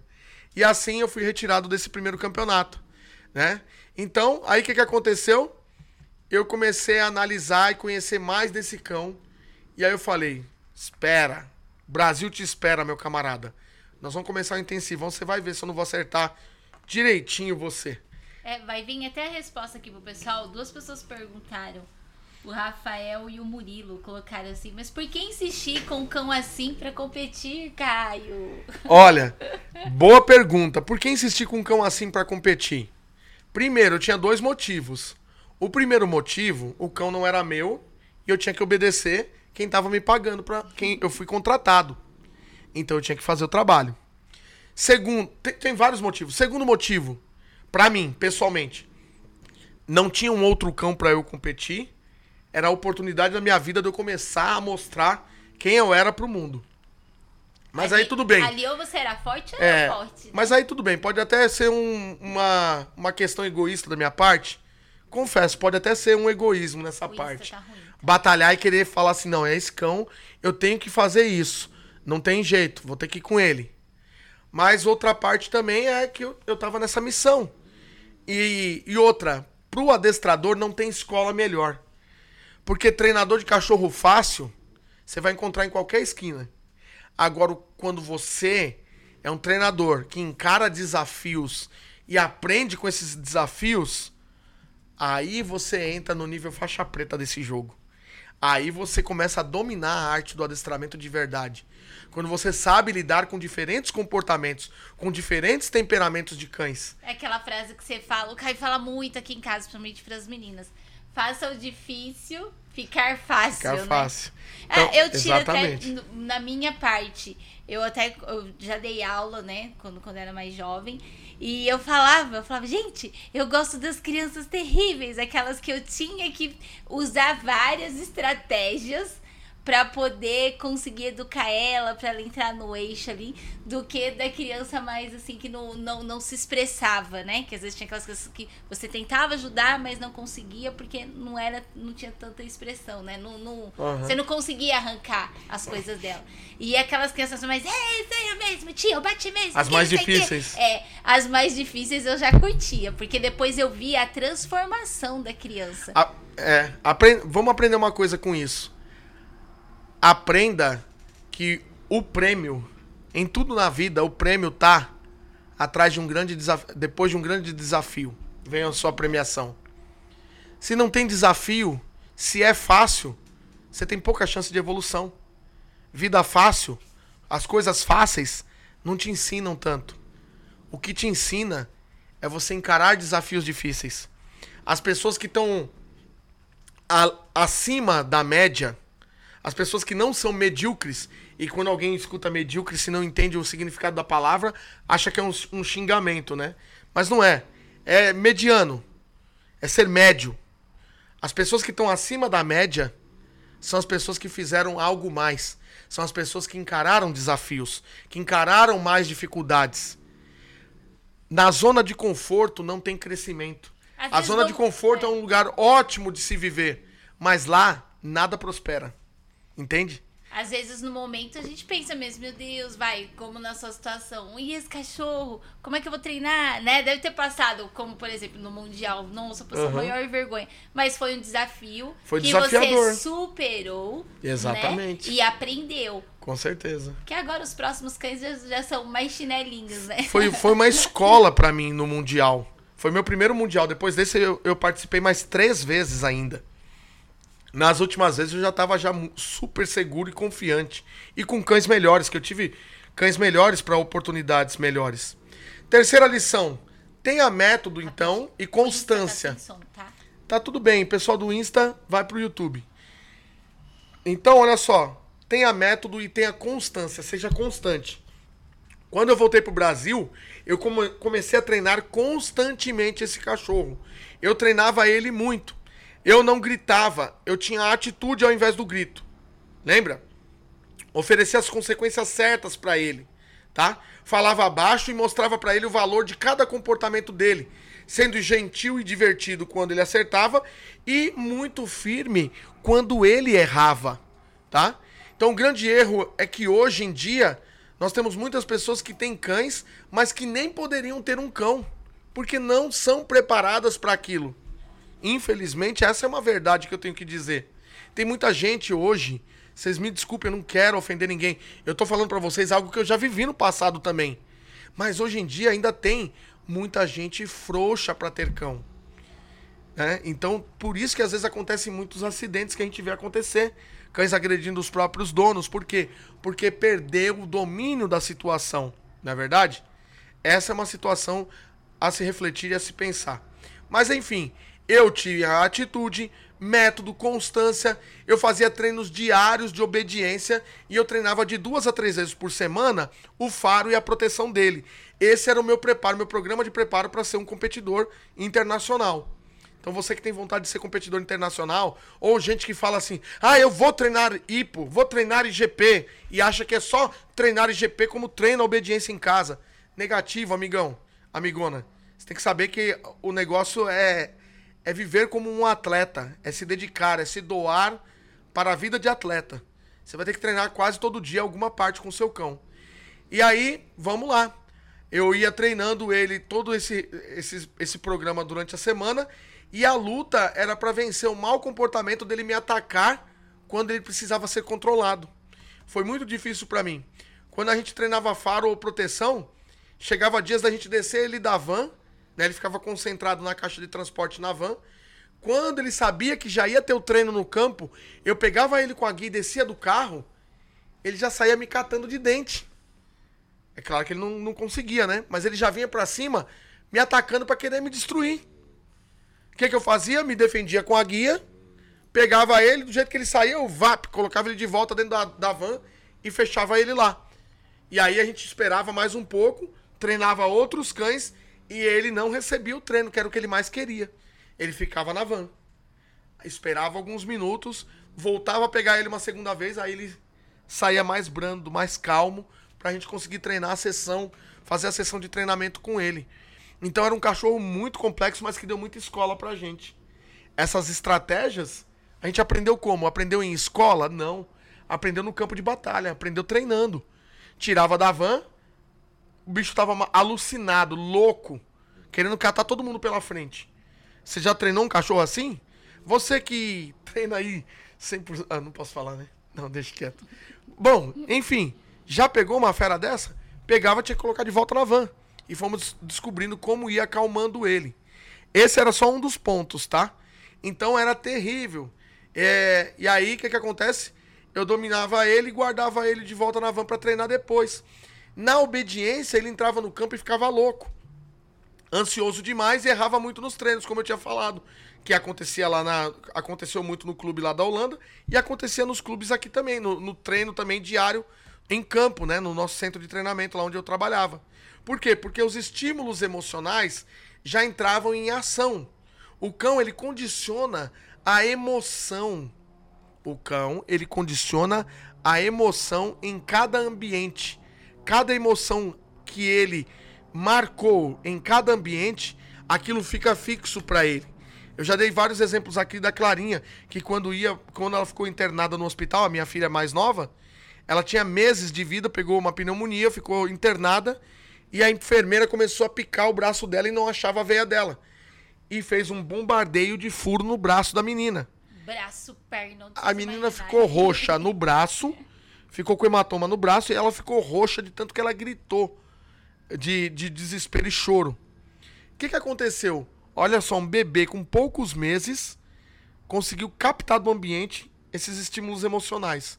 Depois, toda vez que ela entrava num hospital, ainda bebê, ainda criança, no colo da Flávia ou no meu colo, ela começava a entrar, mesmo que não fosse a consulta dela, fosse a consulta da minha filha mais velha, ela gritava em desespero e queria pular, igual, igual um gato, queria pular do nosso colo para não entrar no ambiente do hospital, dentro do hospital.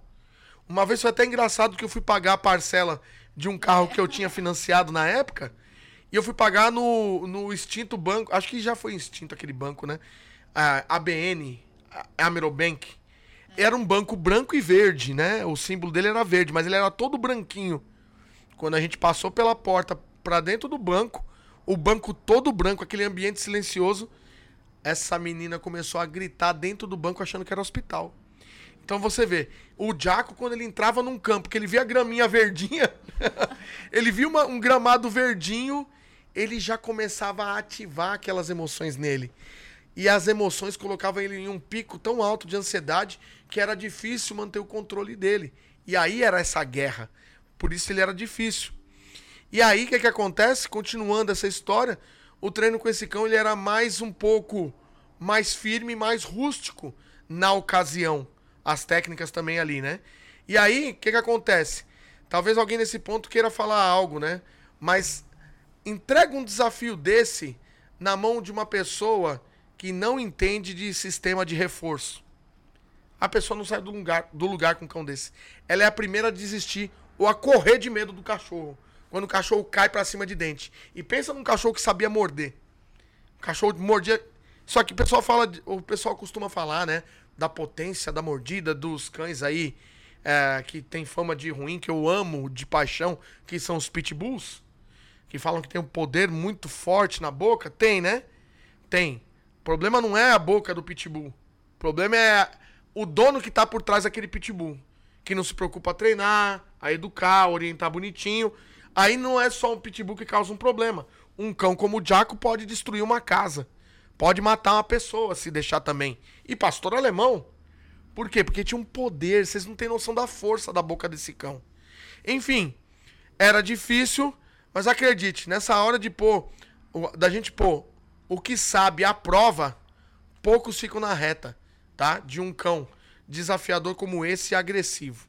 E aí o segredo não é ser agressivo com o cão.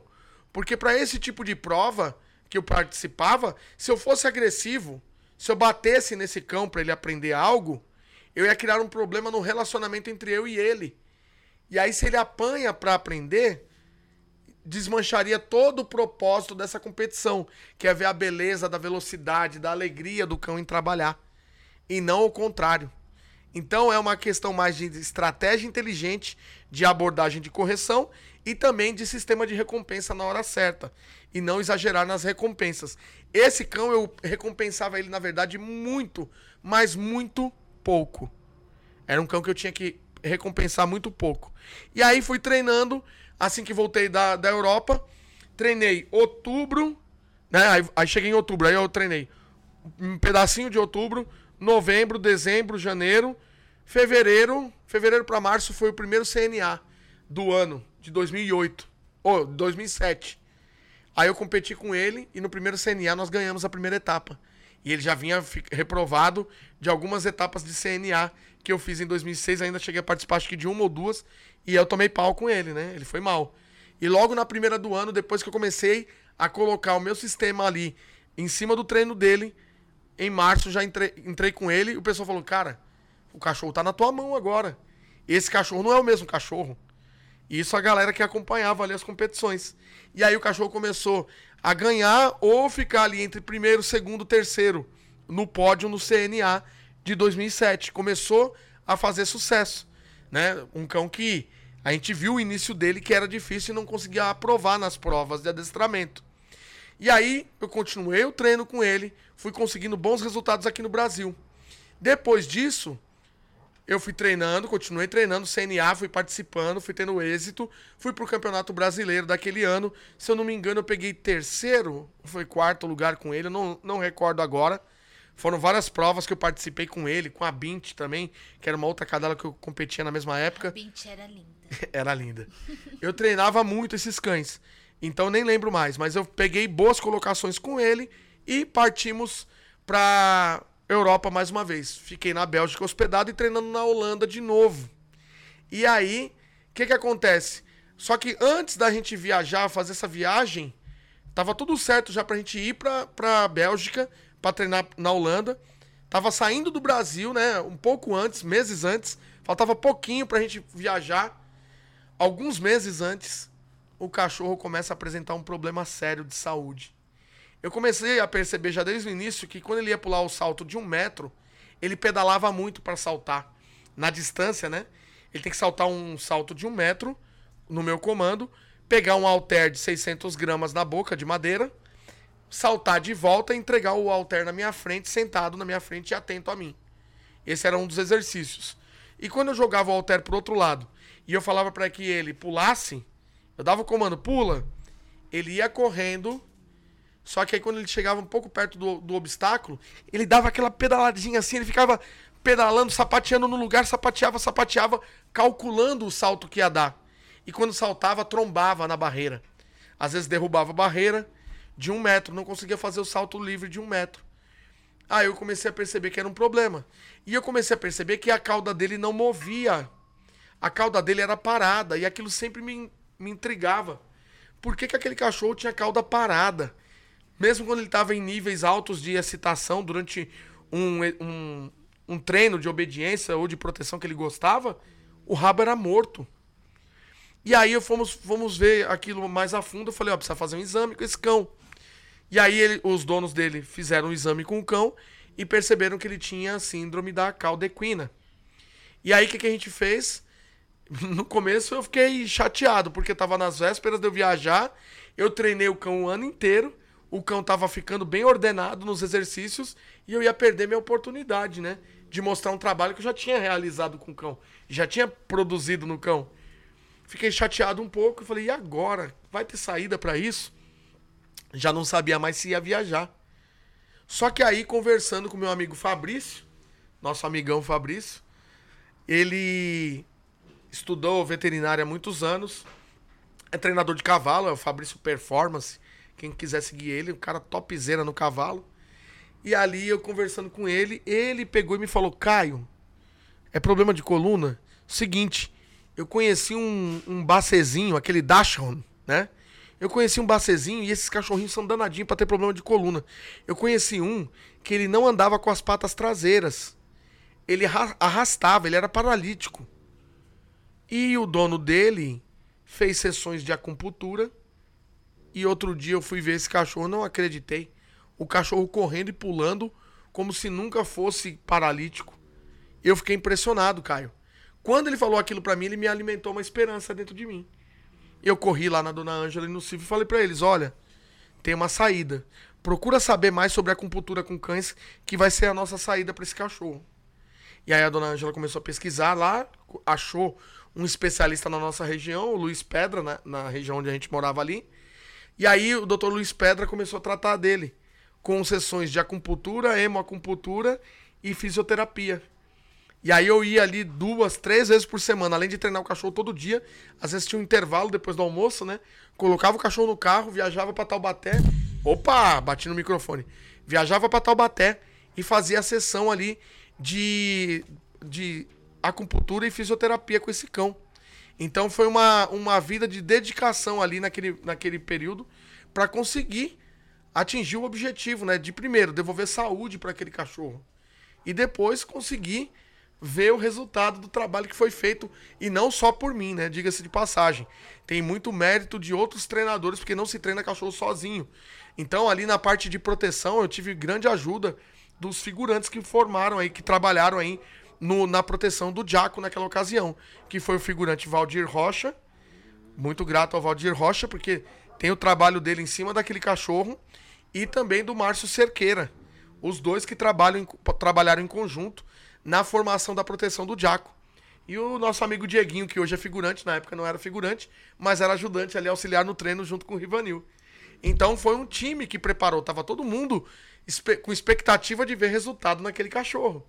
E aí fomos fazendo sessão por sessão, sessão por sessão de acupuntura, hemoacupuntura e tudo mais. A dona Ângela descobriu o Dr. Gian, da Faculdade de Botucatu, que fazia aplicações também de, de acupuntura de implante de agulha de ouro. Nunca tinha visto aquilo. E aí levamos o Jaco e ele fez os implantes de agulha de ouro. E aí tem uma parada lá que eu não sei explicar direito, mas o ouro é um elemento químico e, e o cálcio é um outro elemento químico que tem, acho que no, na, no osso, não sei dizer direito, não sou veterinário, tá? Mas que quando um é em contato com o outro, dá uma sensação de analgesia no cachorro. E o cachorro sente aliviado de dor. Então foi aplicado ali em vários pontos de acupuntura dele esses implantes de agulha de ouro. São agulhas pequenininhas, né, que são implantadas no cão e devolve uma melhor saúde para o cão. E aí de movimentação, o cão parou de sentir dor de coluna. Ele começou, eu nunca tinha visto aquilo. Ele começou a movimentar a cauda na altura da cernelha dele ali, da garupa dele. Ele conseguia voltar a movimentar a cauda. Eu falei, meu Deus, isso parece milagre. E foi o trabalho da ciência aí, né? E aí conseguimos recuperar os movimentos dele e uma, um melhor desempenho no salto de barreira. E aí eu continuei ali, né? O Iaco ele ficou bom da cauda, como eu falei. E aí voltou a ter mais movimentos e aí continuamos. Eu continuei treinando ele e aí eu pude viajar então para a Europa. Para o segundo campeonato mundial com ele. Só que agora eu estava bem afiado nos treinos. E aí, lembrando, né? Com um cão que era muito duro, brutal, agressivo, dominante, difícil de manejo. E eu tive que mudar tudo isso nele em menos de um ano. Em menos de um ano. Porque eu cheguei lá bem antes para poder treinar o cachorro também, adaptar ele lá na Europa. Né? E aí, o que, que acontece? Eu dei o sangue. Dei o sangue. Sangue, suor e lágrima para poder preparar esse cachorro. Preparar um cachorro para ir para um campeonato mundial não é brincadeira. Não é treinar um cachorro de residência. Um cachorro para campeonato mundial requer muito do cão, da saúde dele, da sua saúde, da sua dedicação. Você tem que ser um cara sangue no olho. Sangue no olho que eu digo é resiliente, não pode ser uma pessoa que desiste no primeiro, nas primeiras dificuldades. Se eu fosse, fosse uma pessoa que não tivesse resiliência, que fosse um desistente, como muitos, que às vezes o cachorro, num dia de treino não vai bem, desiste do cachorro e fala: Ah, isso aqui não é pra mim não. Ah, destrar cachorro não é pra mim não. E já desiste, eu desistiria logo no primeiro dia. Eu não teria sido nem contratado pelo canil. Na primeira, no primeiro treino eu teria entregado ele. Então não é brincadeira treinar um cão desse. O treinador tem que ser preparado. O treinador ele tem que ter sangue no olho, tem que viver adestramento, respirar, respirar adestramento. Isso tem que ser a vida do treinador. Aí sim você tem grandes chances de ter sucesso e crescer. E lembra, esse esporte é um esporte que te dá crescimento em conhecimento, tá? Você quer ser um adestrador muito bem preparado para treinar cães? Eu recomendo pratique o IGP. Aprenda o IGP com quem sabe. Tenha parceiros que treinem IGP. Se você quer evoluir em adestramento e não ficar para trás, treine IGP. Ou aprenda a dar desculpas. Ou aprenda a dar desculpas. Eu sei que tem outros esportes, não todos desprestigiando outros esportes que também são difíceis de treino, como Mojo Ring, uh, Agility. Eu já vi muitas vezes pessoas que era do, do IGP, falando assim: é, agility é doce de criança. É Quero ver treinar IGP. Isso aí é uma grande conversa. Porque para você treinar agility, você tem que ter agilidade, você tem que ter coordenação motora grande. Não é qualquer um que faz agility, não. Eu já fiz um curso de agility. Eu tomei tanto tombo naquele, naquele curso que eu não esqueço até hoje. O chão tava molhado de chuva. Me deram um cachorro lá na minha mão para eu só um que já tinha treino, para eu passar em quatro obstáculos em cruz. Me colocaram lá para eu fazer isso. O Zezinho colocou eu lá para fazer essa parada. Mas foi tanto tombo, eu não conseguia fazer o cachorro dar um salto certo. E o cachorro sabia fazer sozinho. Eu não consegui comandar. Então não vem com essa não. Tem outros esportes também que são muito difíceis. Mas eu vou te falar. IGP é escola, porque lida com os três pontos do cachorro: faro, obediência e a parte de proteção, a parte de agressividade, a parte da, da guarda do cão. Então mexe com vários instintos do cão. Então por isso que eu acredito que é um esporte muito completo e muito refinado, porque pede é um balé a obediência. Tem que ser uma sincronia muito profunda entre condutor e o cão. Então, quer ser refinado no treinamento, cai para dentro do IGP, tá? Essa é a minha opinião e a minha sugestão, não é minha opinião, a minha sugestão para você. E aí então eu fui lá, segunda viagem, cachorro já mais preparado, dei meu sangue aquele ano, o sangue, o suor treinando ele. Chega eu lá, o, o brasileirinho aqui, de novo com o mesmo cão. Vamos treinar? Vamos. Onde nós vamos treinar? Vamos no Deviers. Aí foi eu, o Márcio Cerqueira, que eu me lembro agora, lá pro treino. Que ele era o figurante do cão, fomos treinar treinamos alguns dias ali e numa noite que nós estávamos treinando, como que funciona nos clubes lá na Europa? Você treina obediência, todo mundo que está no clube, o clube tem um bar, né? Tem uma lanchonete, né? Cada dia um membro do clube que cuida da lanchonete e rola os treinos no campo. Aí faz o treino de obediência de todo mundo, vai entrando um de cada vez para fazer obediência ou dois de cada vez em dupla ali para fazer obediência. Aí vai treinando, às vezes tem 10 pessoas, 12 pessoas no clube. Você vai esperar a sua vez. Aí você treina a obediência também. Aí, para descansar os cães da obediência para poder treinar a proteção depois, eles têm que estar tá descansados. Aí os cães tomam um gole de água, vão para a caixa de transporte ali do, do trailer para dar uma descansada. E enquanto isso, o pessoal também vai dar um relax ali. Tem um, um minutinho ali de descontração na mesa do, do bar, da lanchonete, para tomar uma bebida, um café, um suco, uma cerveja, quem bebe cerveja, né? E um papo descontraído, come um lanchinho ali, para depois voltar pra proteção. E aí, nessa segunda vez que nós fomos lá, né? Nesse segundo ano, no Clube de Viers na Holanda, eu peguei o cachorro. E quando eu fui treinar ele, aí o pessoal foi de novo lá, colou na grade lá pra ver o treino. Falou, vamos ver lá de novo, né? O vexame daquele menino. E aí, pra surpresa deles, o cachorro tava já obediente. Eu vou mostrar daqui a pouco a parte do controle da proteção, que foi a parte que eu consegui encontrar aqui no nosso acervo. Né? A obediência a gente não conseguiu encontrar ainda. Mas se tiver, depois a gente vai soltar no canal a obediência dele também. E aí o que, que acontece? Comecei a fazer minha obediência. Pá, pá, pá, pá, pá. Todos os exercícios, o cachorro agora ordenado, obedecendo um por um, né? Com as dificuldades que ele tinha. Não era um cachorro para ser ponta de campeonato. O cachorro tinha as dificuldades dele, tinha as dificuldades de saúde, mas agora me obedecia em um único comando. Eu falava e o Jaco obedecia. Tava bonito de ver o progresso. A gente já tava festejando aquele resultado. Que eu vou mostrar para vocês, inclusive, daqui a pouquinho, algumas recordações que eu tenho aqui também, para mostrar para vocês. E aí, terminei meu treino de obediência. Aí nós fomos pra mesa lá para tomar um café, para tomar um negocinho ali, comer um lanche. E todos reunidos, e tava lotada aquela mesa naquele dia, eu não esqueço até hoje, aquela noite. A mesa cheia de pessoas ali, experientes no clube. Eu, o Márcio, na mesa ali.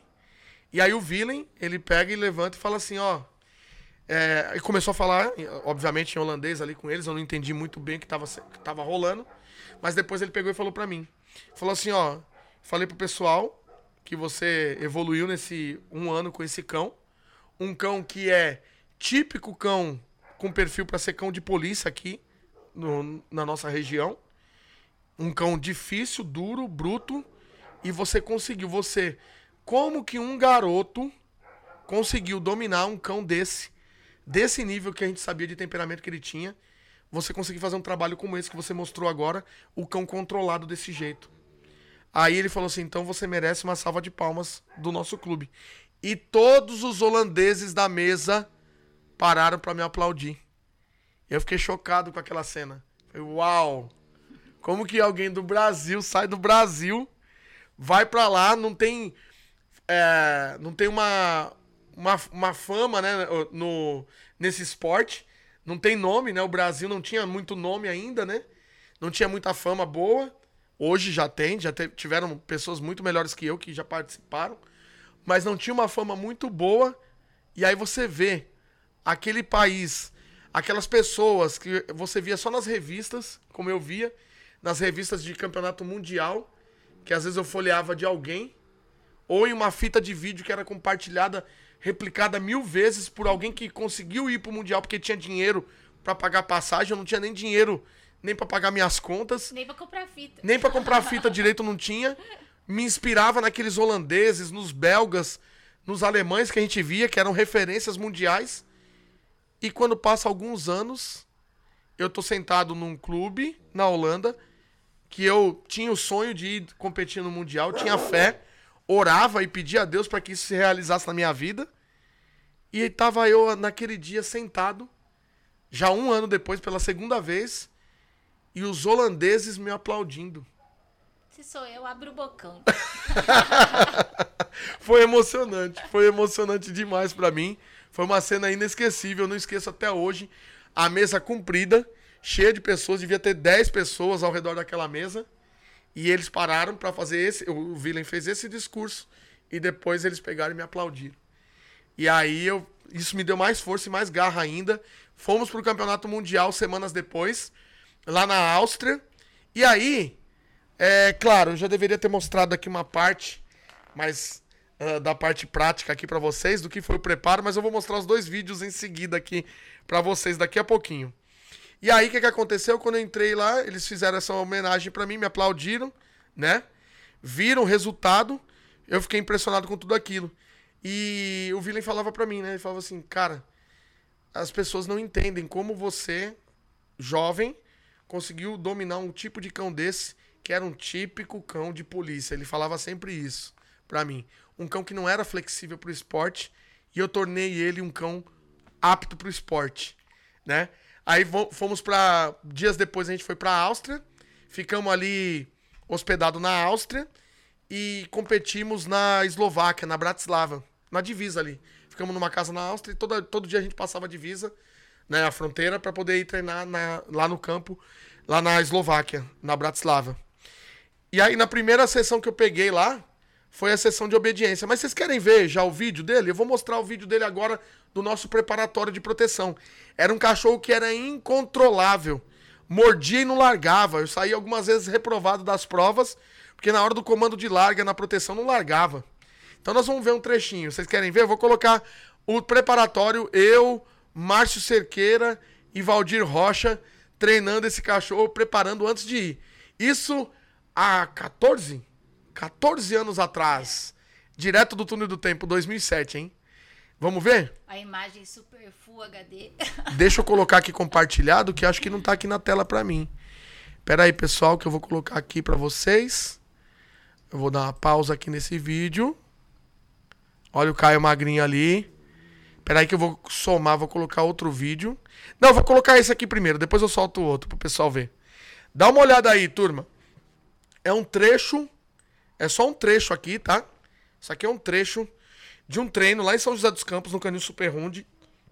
14 anos atrás, eu preparando já no meu intensivão, já com a minha forma de treinar, preparando ele por um ano antes de ir para o Mundial de 2007 na Bratislava. Vamos ver.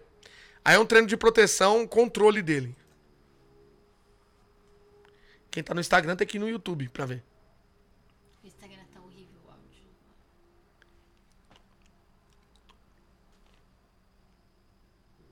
Tá com som aí pro pessoal, será?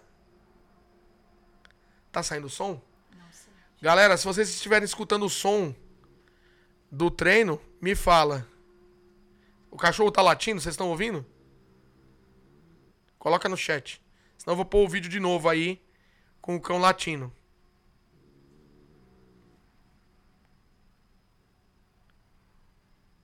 Tem um delay, será que o pessoal tá me ouvindo aí no YouTube, no chat? Me diz se estão ouvindo. Estão ouvindo? Beleza. Aí eu treino de controle dele. E aí a recompensa. Aí o segundo, segunda parte do treino. Nossa, tava magro mesmo. Olha aí o magrinho, Flavinha. Você me conheceu assim, né, Flavinha? Olha lá, agora o Jaco, ó. Brutal esse cachorro. Dava trabalho de controle. Aí aproximando da barraca, era uma técnica que a gente usava para ele poder chegar latindo e controlado, sob controle, sem tocar sem remorder ou beliscar o Márcio ali?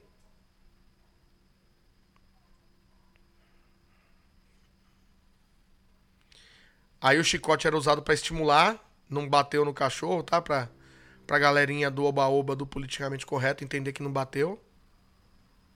Aí largou no comando, hein? Ó que massa.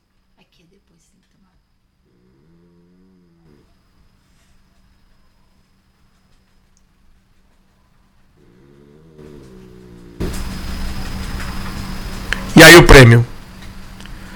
Massa, hein? E aí, ó o treino com o Valdir Rocha agora aí. Primeiro foi o Márcio, agora o Valdir Rocha recebendo ele no lançado. Olha a velocidade do cachorro. A bala passando.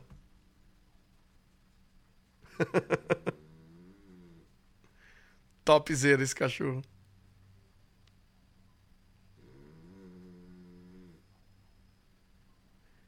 E aí, meu agradecimento especial nesse momento desse vídeo aos figurantes, né? Que tem papel primordial aí no, no treino do cachorro. Agradecimento ao Márcio Cerqueira e ao Valdir Rocha que fizeram parte aí desse projeto. Ok? Muito bem, essa é a primeira parte. Daqui a pouco eu vou mostrar para vocês um pouco mais do que a gente conseguiu. Então, esse aqui foi o treino, a batalha do treino, pra gente conseguir arredondar aí o treino desse cão para ir pro campeonato mundial de adestramento, né? E aí a história continua. Deixa eu continuar com vocês com a história, mais um trechinho e já vou para a última parte aqui, mostrando também o outro treino dele, o resultado dele na prova. Vamos falar da prova dele lá no, no Mundial da Bratislava. Chegou na hora, primeira sessão que ele pegou pela frente, primeiro desafio foi obediência nesse ano de 2007 na Eslováquia. Primeiro ano que eu fui com ele foi Faro. Agora eu peguei obediência. E o desafio maior, olha o juiz que eu peguei o alemão Ginter Digel. Ginter Digel, o cara é referência no julgamento de obediência, rigoroso no último. No último. E aí entra eu, tava nervoso, é claro. Entrei ali para fazer obediência, me deparo logo com uma figura ilustre dessa, que ele é conhecido e respeitado. Me julgando na frente de todo mundo ali na, na arquibancada. E aí eu fui pro pau, fui para cima. Fui lá, fiz a minha obediência dentro do que eu podia, da minha capacidade técnica, de tudo que eu me dediquei, de tudo que eu coloquei de aplicação técnica naquele cão. Fui lá e fiz. O cachorro cumpriu com todos os exercícios da obediência, com algumas falhas técnicas, ob obviamente, mas ele realizou, ele não realizava. E ele realizou todos os exercícios da obediência e qualificou ali com a classificação bom com 80 pontos na obediência. 80 pontos ali na obediência, não é? Que tá marcado ali. Eu não lembro. Gente, 14 anos atrás, pelo amor de Deus, né? Dá um desconto. Tem aqui o certificado que eu vou mostrar só depois para vocês.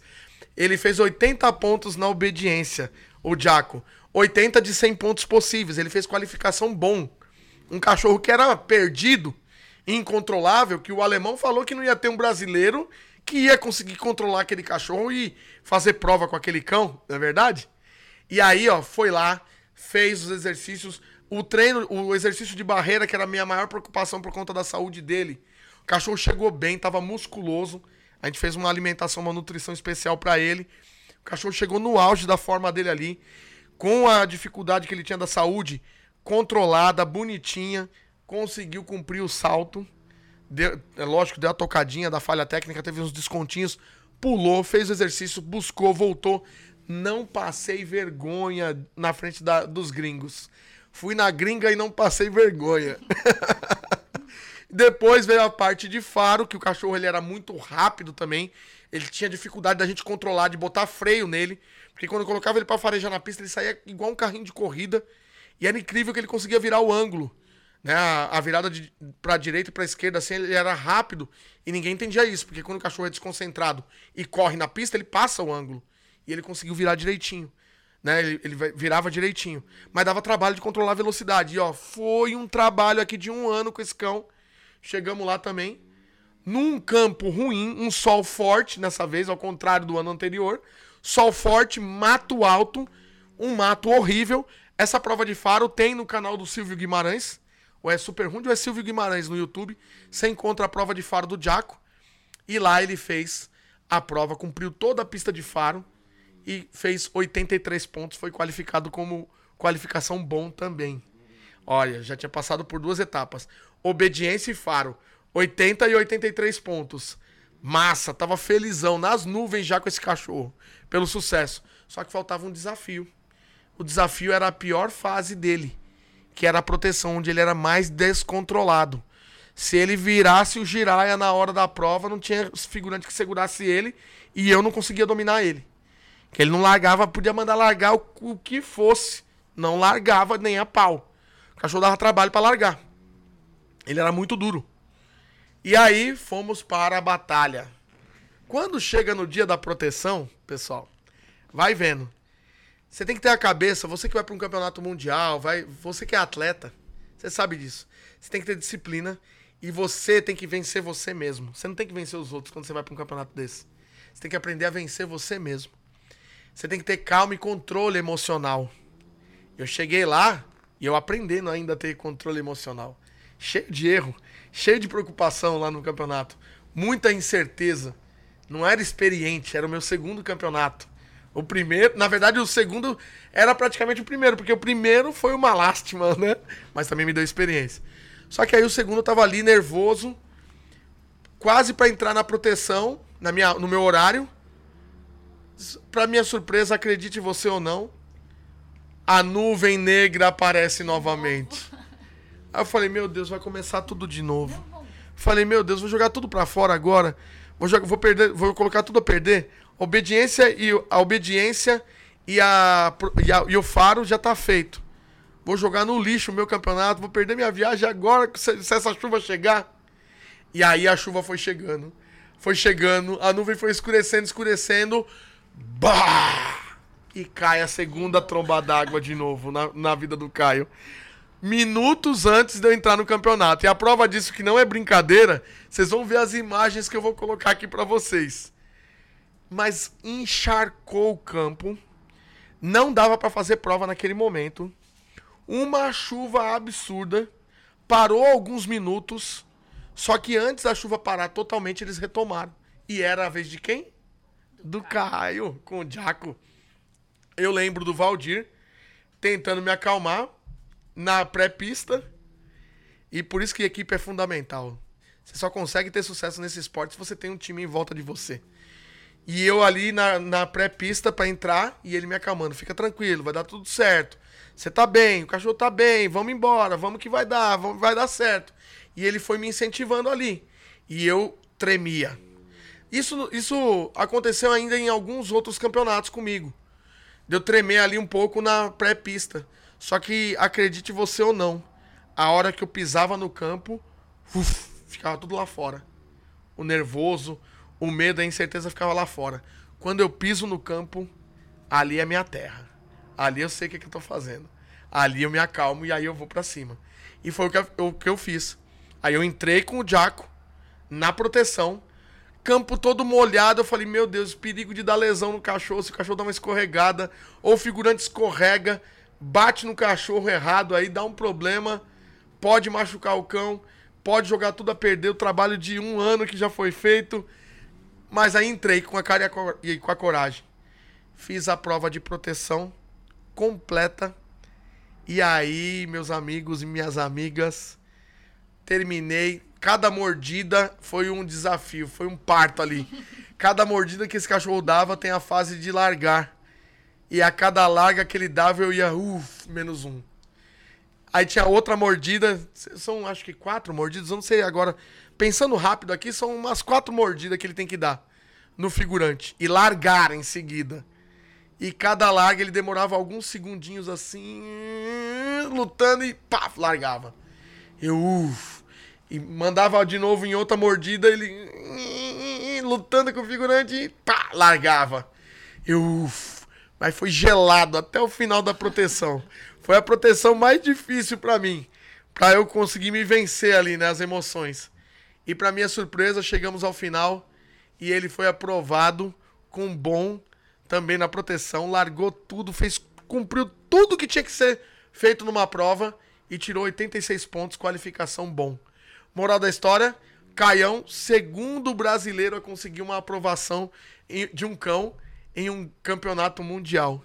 Até ali, só a Priscila, se eu não me engano, tinha sido aprovada em um campeonato mundial de Schutzon. E eu, se eu não me engano, se tiver alguém aí depois, pode falar se eu tô errado aí, quem for do meio do esporte, mas eu fui o segundo brasileiro a ter resultado de aprovação. E nesse campeonato, só pra vocês terem ideia, foram 132 duplas, eu fui 72 segundo ficaram 50, 50 competidores para trás de mim nesse resultado com o Jaco. Um cão que as pessoas que o, o próprio alemão que começou a treinar ele disse que no Brasil não teria um treinador para ele. E sabe esse alemão que falou isso para mim? Tem uma história ainda para finalizar com chave de ouro a história desse campeonato mundial na Eslováquia, que eu quero contar aqui para vocês. Então, para minha surpresa, para finalizar, o que, que aconteceu? Tô ali no encerramento do campeonato. Já tinha festejado, comemorado que o cachorro já tinha aprovado nas três sessões. Saímos pro abraço, todo mundo comemorando. Eu, Valdir, o Márcio, a Priscila tava nesse campeonato também na Bratislava. A gente ficou hospedado junto também. Todo mundo feliz com os resultados. E aí, para minha surpresa, no dia do encerramento do evento, dia depois, né? No, no dia final ali da, da cerimônia de premiação, encerramento, todos os países, né? Todos os times de todos os países ali colocados ali em fila, de frente para a tribuna, para arquibancada. E eu começo a escutar alguém gritar lá da arquibancada: Caio! Caio! Eu falei: Meu Deus. Jesus quem tá eu conheço? falei: Meu Deus, só, só eu estou escutando essa voz? Chegou a minha hora. Meu Deus. Como? Eu não Eu falei, mas que gringo que é que tá chamando aqui? Eu não conheço ninguém nessa terra. Só os amigos, os amigos estão por aqui, não estão me gritando, não tinha motivo de estar tá gritando. Caio! Caio! Eu comecei a procurar na arquibancada, aí começou a dar sinal. Aí eu olhei, eu sem entender quem era, ele. Ei! É Herman! Herman! Herman! Aí eu dei tchauzinho pro Herman, pro alemão que falou que não ia ter brasileiro que ia controlar aquele cachorro no Brasil. E aí, dali a pouco, eu vejo ele sair andando pela arquibancada e sumiu não demora muito, deu a volta lá no, no, estádio, entrou no campo e veio atrás de mim e veio me deu um baita de um abraço, batendo no meu rosto assim, parabéns, parabéns. Veio me dar parabéns pelo resultado que eu tive com o Diaco.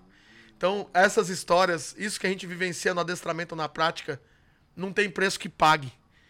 Isso dá experiência e vivência pra gente. Olha quanta lição a gente tira da, dessa história. Eu fiquei impressionado. Primeiro os holandeses aplaudindo, depois o próprio treinador do cachorro que falou que não ia ter no Brasil quem domasse, quem controlasse esse cachorro, essa fera indomável chamada Jaco, vir e me dar parabéns pelo trabalho que eu realizei com ele. Isso mostra que adestramento, primeiro, IGP para mim é a Fórmula 1 do adestramento. Essa é a minha opinião. É um esporte que te dá um refinamento te faz você ter muita técnica e muita habilidade. Se você treina IGP, treinar cães de obediência, cães pet, vira mamão com açúcar, doce de criança. E se você vê, hoje a base do nosso método foi extraída dessas experiências que eu vivenciei no Mundial, no Brasil, com grandes mentores que eu tive, tendo método para treinar cães. E por isso eu volto a afirmar aqui: método é rei, método é fundamental para o teu sucesso com o seu cão.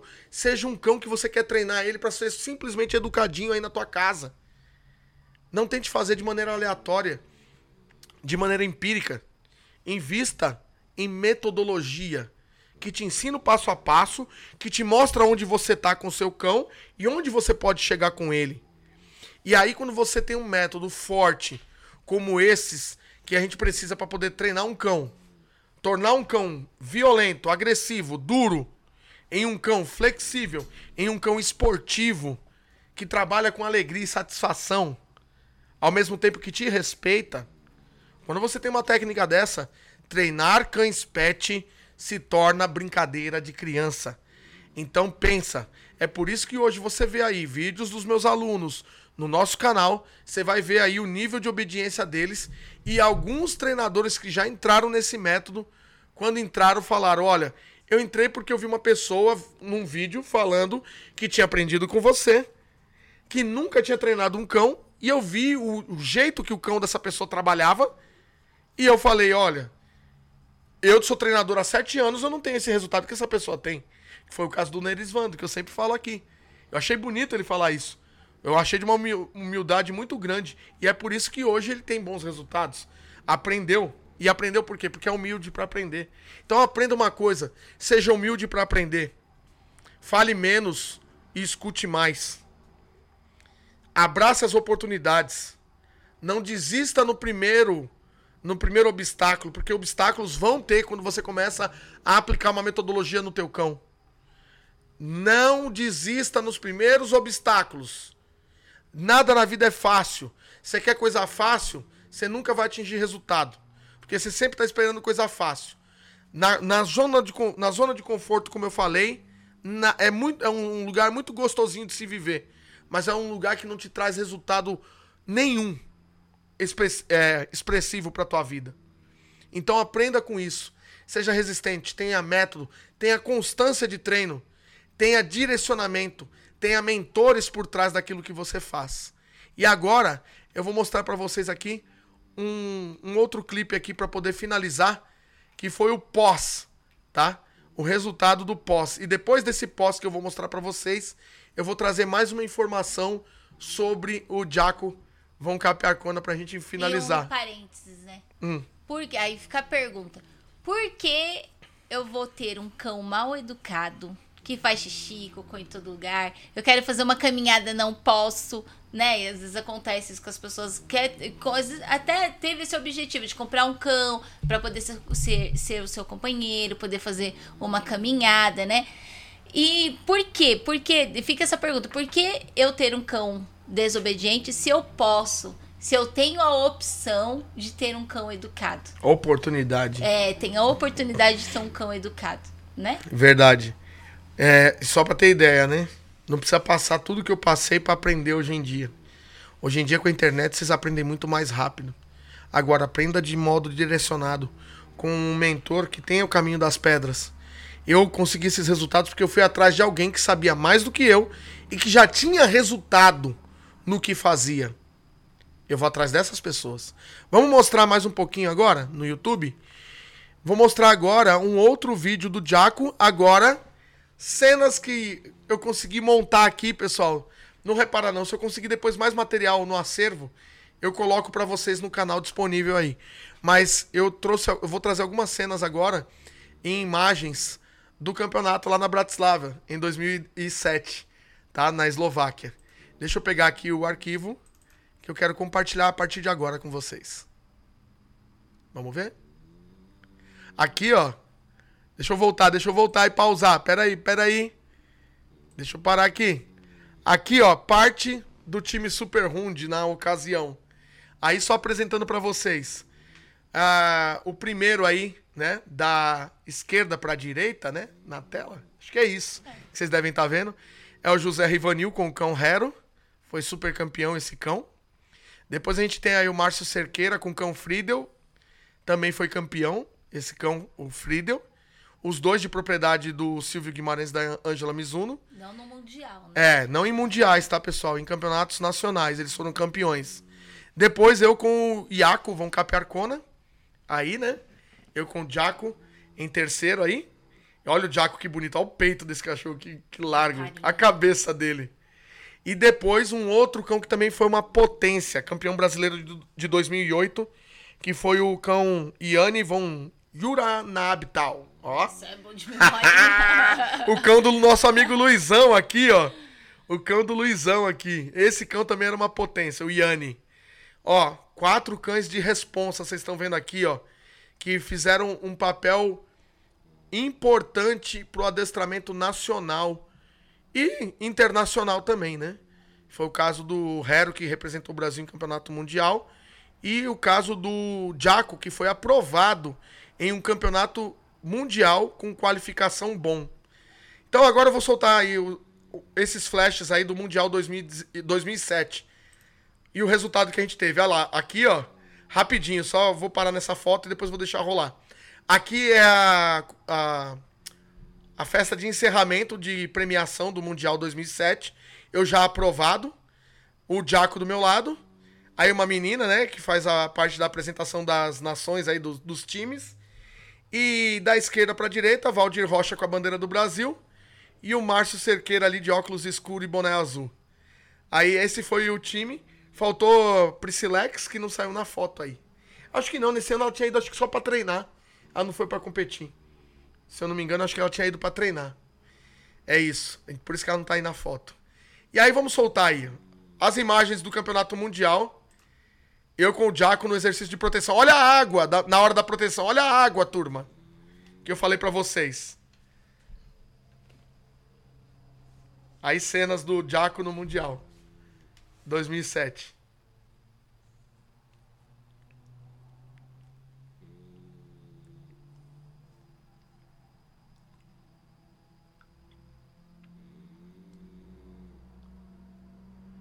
A pancada. Ó. A entortada no figurante.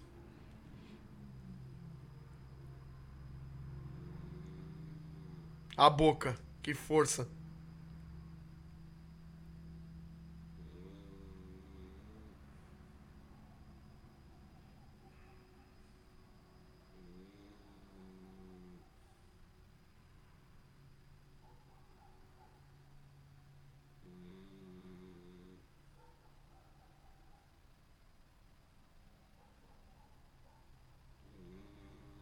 Aí o lançado, a pancada. Olha o olhar do cão pro figurante, olhando dentro do olho dele. Na hora da varada. Na hora dos ameaços. O cachorro não tinha medo de nada. A força do figurante, a expressão dele. Isso era um pastor alemão de verdade.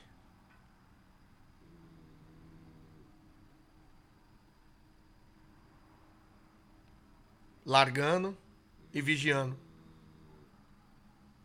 Olha a boca. Olha os dentes. Massa demais essa época. Olha lá no placar. Caio Iaco do Brasil.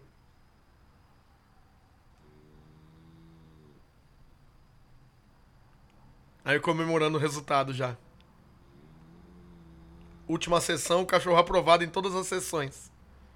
Faro, obediência e proteção. Esse foi o Jaco. Foto oficial.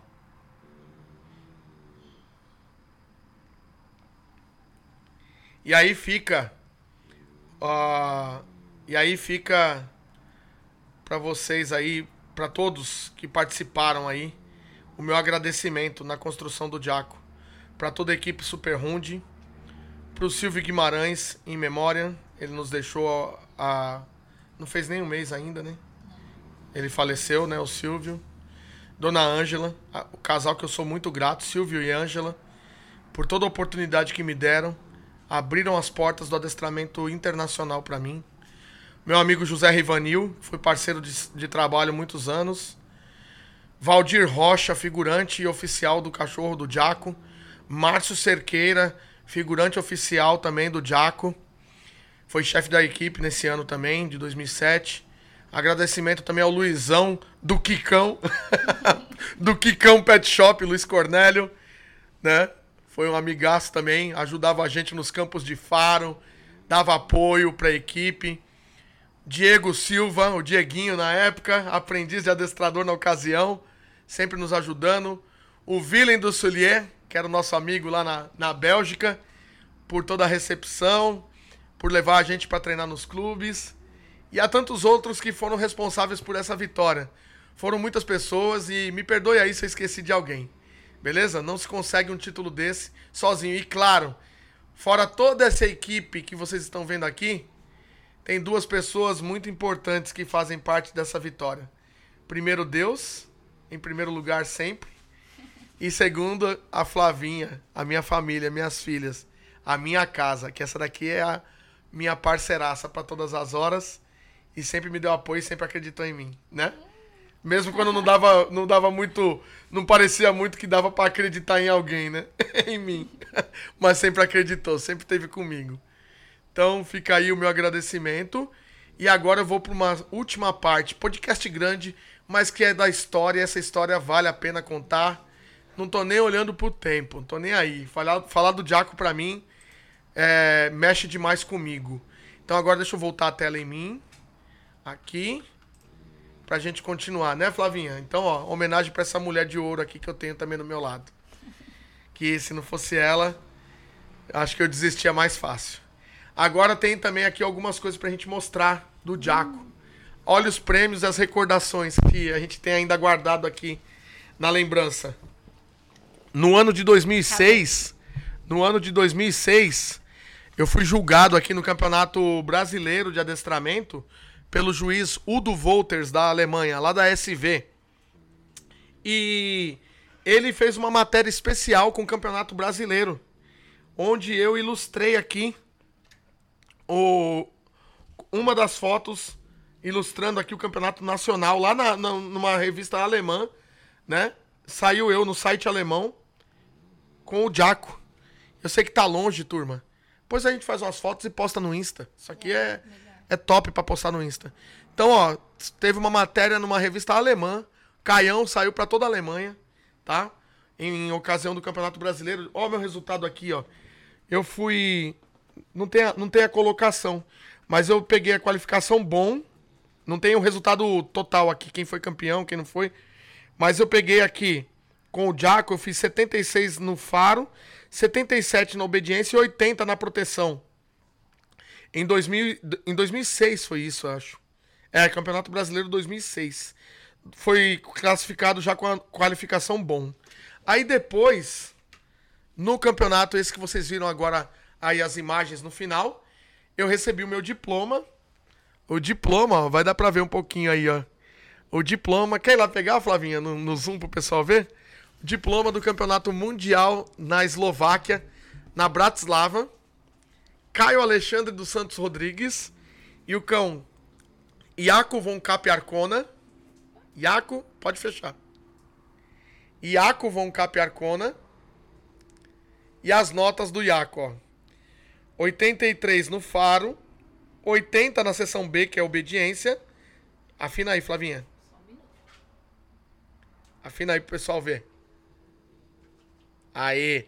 80 na obediência e 86 na proteção. Tá certo? Então tá aqui, ó. Quem sabe faz ao vivo. Quem faz mostra, não fica escondendo nada, tá aqui, ó, na mão.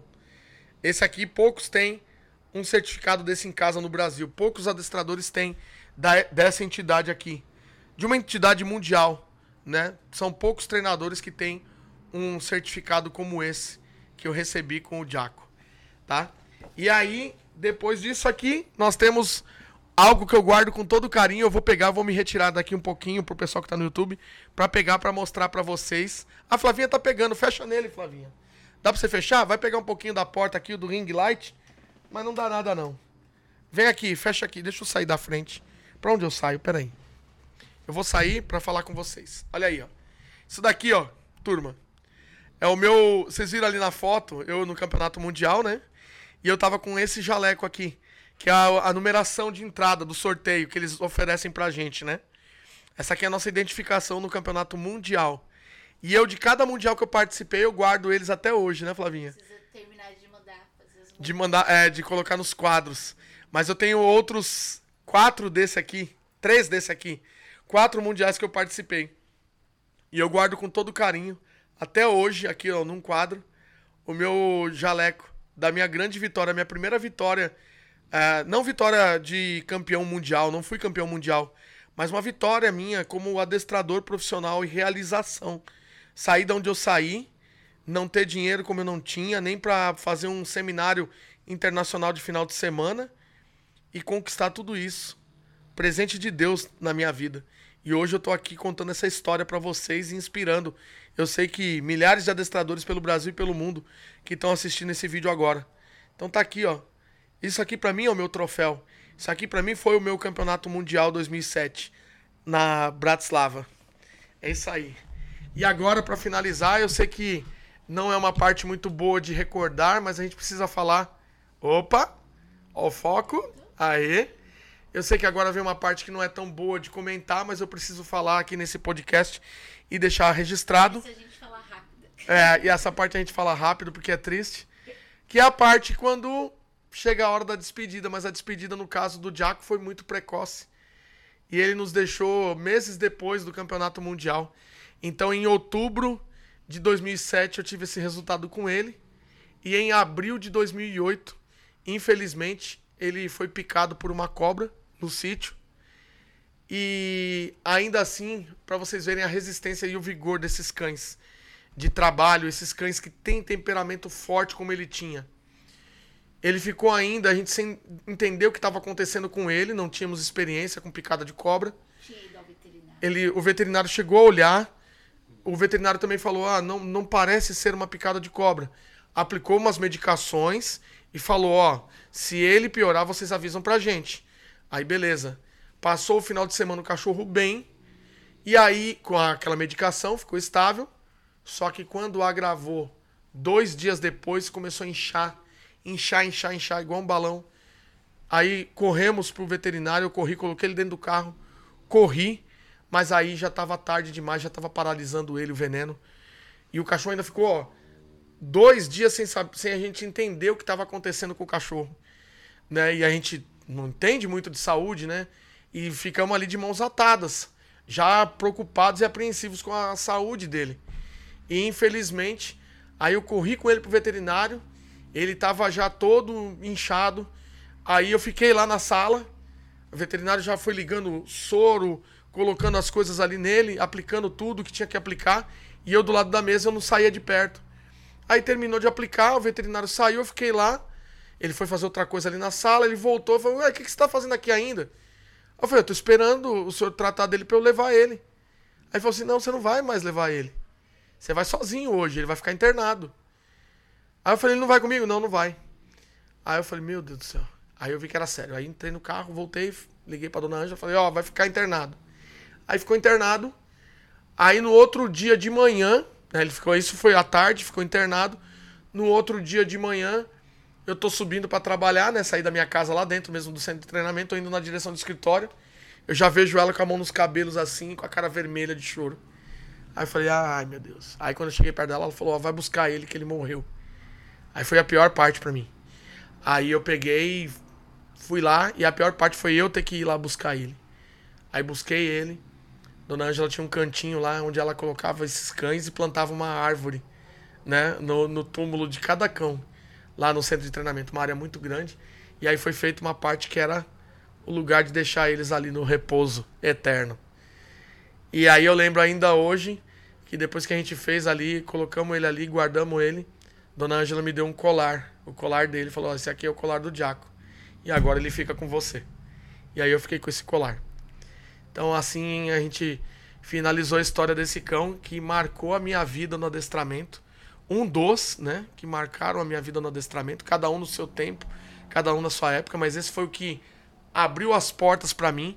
Foi o primeiro desafio, foi um cão desafiador e que me deu tantas oportunidades e me dá a oportunidade hoje de gravar esse dogcast tão longo para contar para você um pouco da minha experiência. Então, guarda essa lição com você.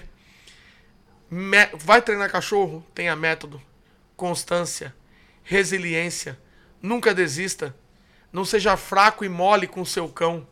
Sempre acredite na missão que te derem. Não afroche.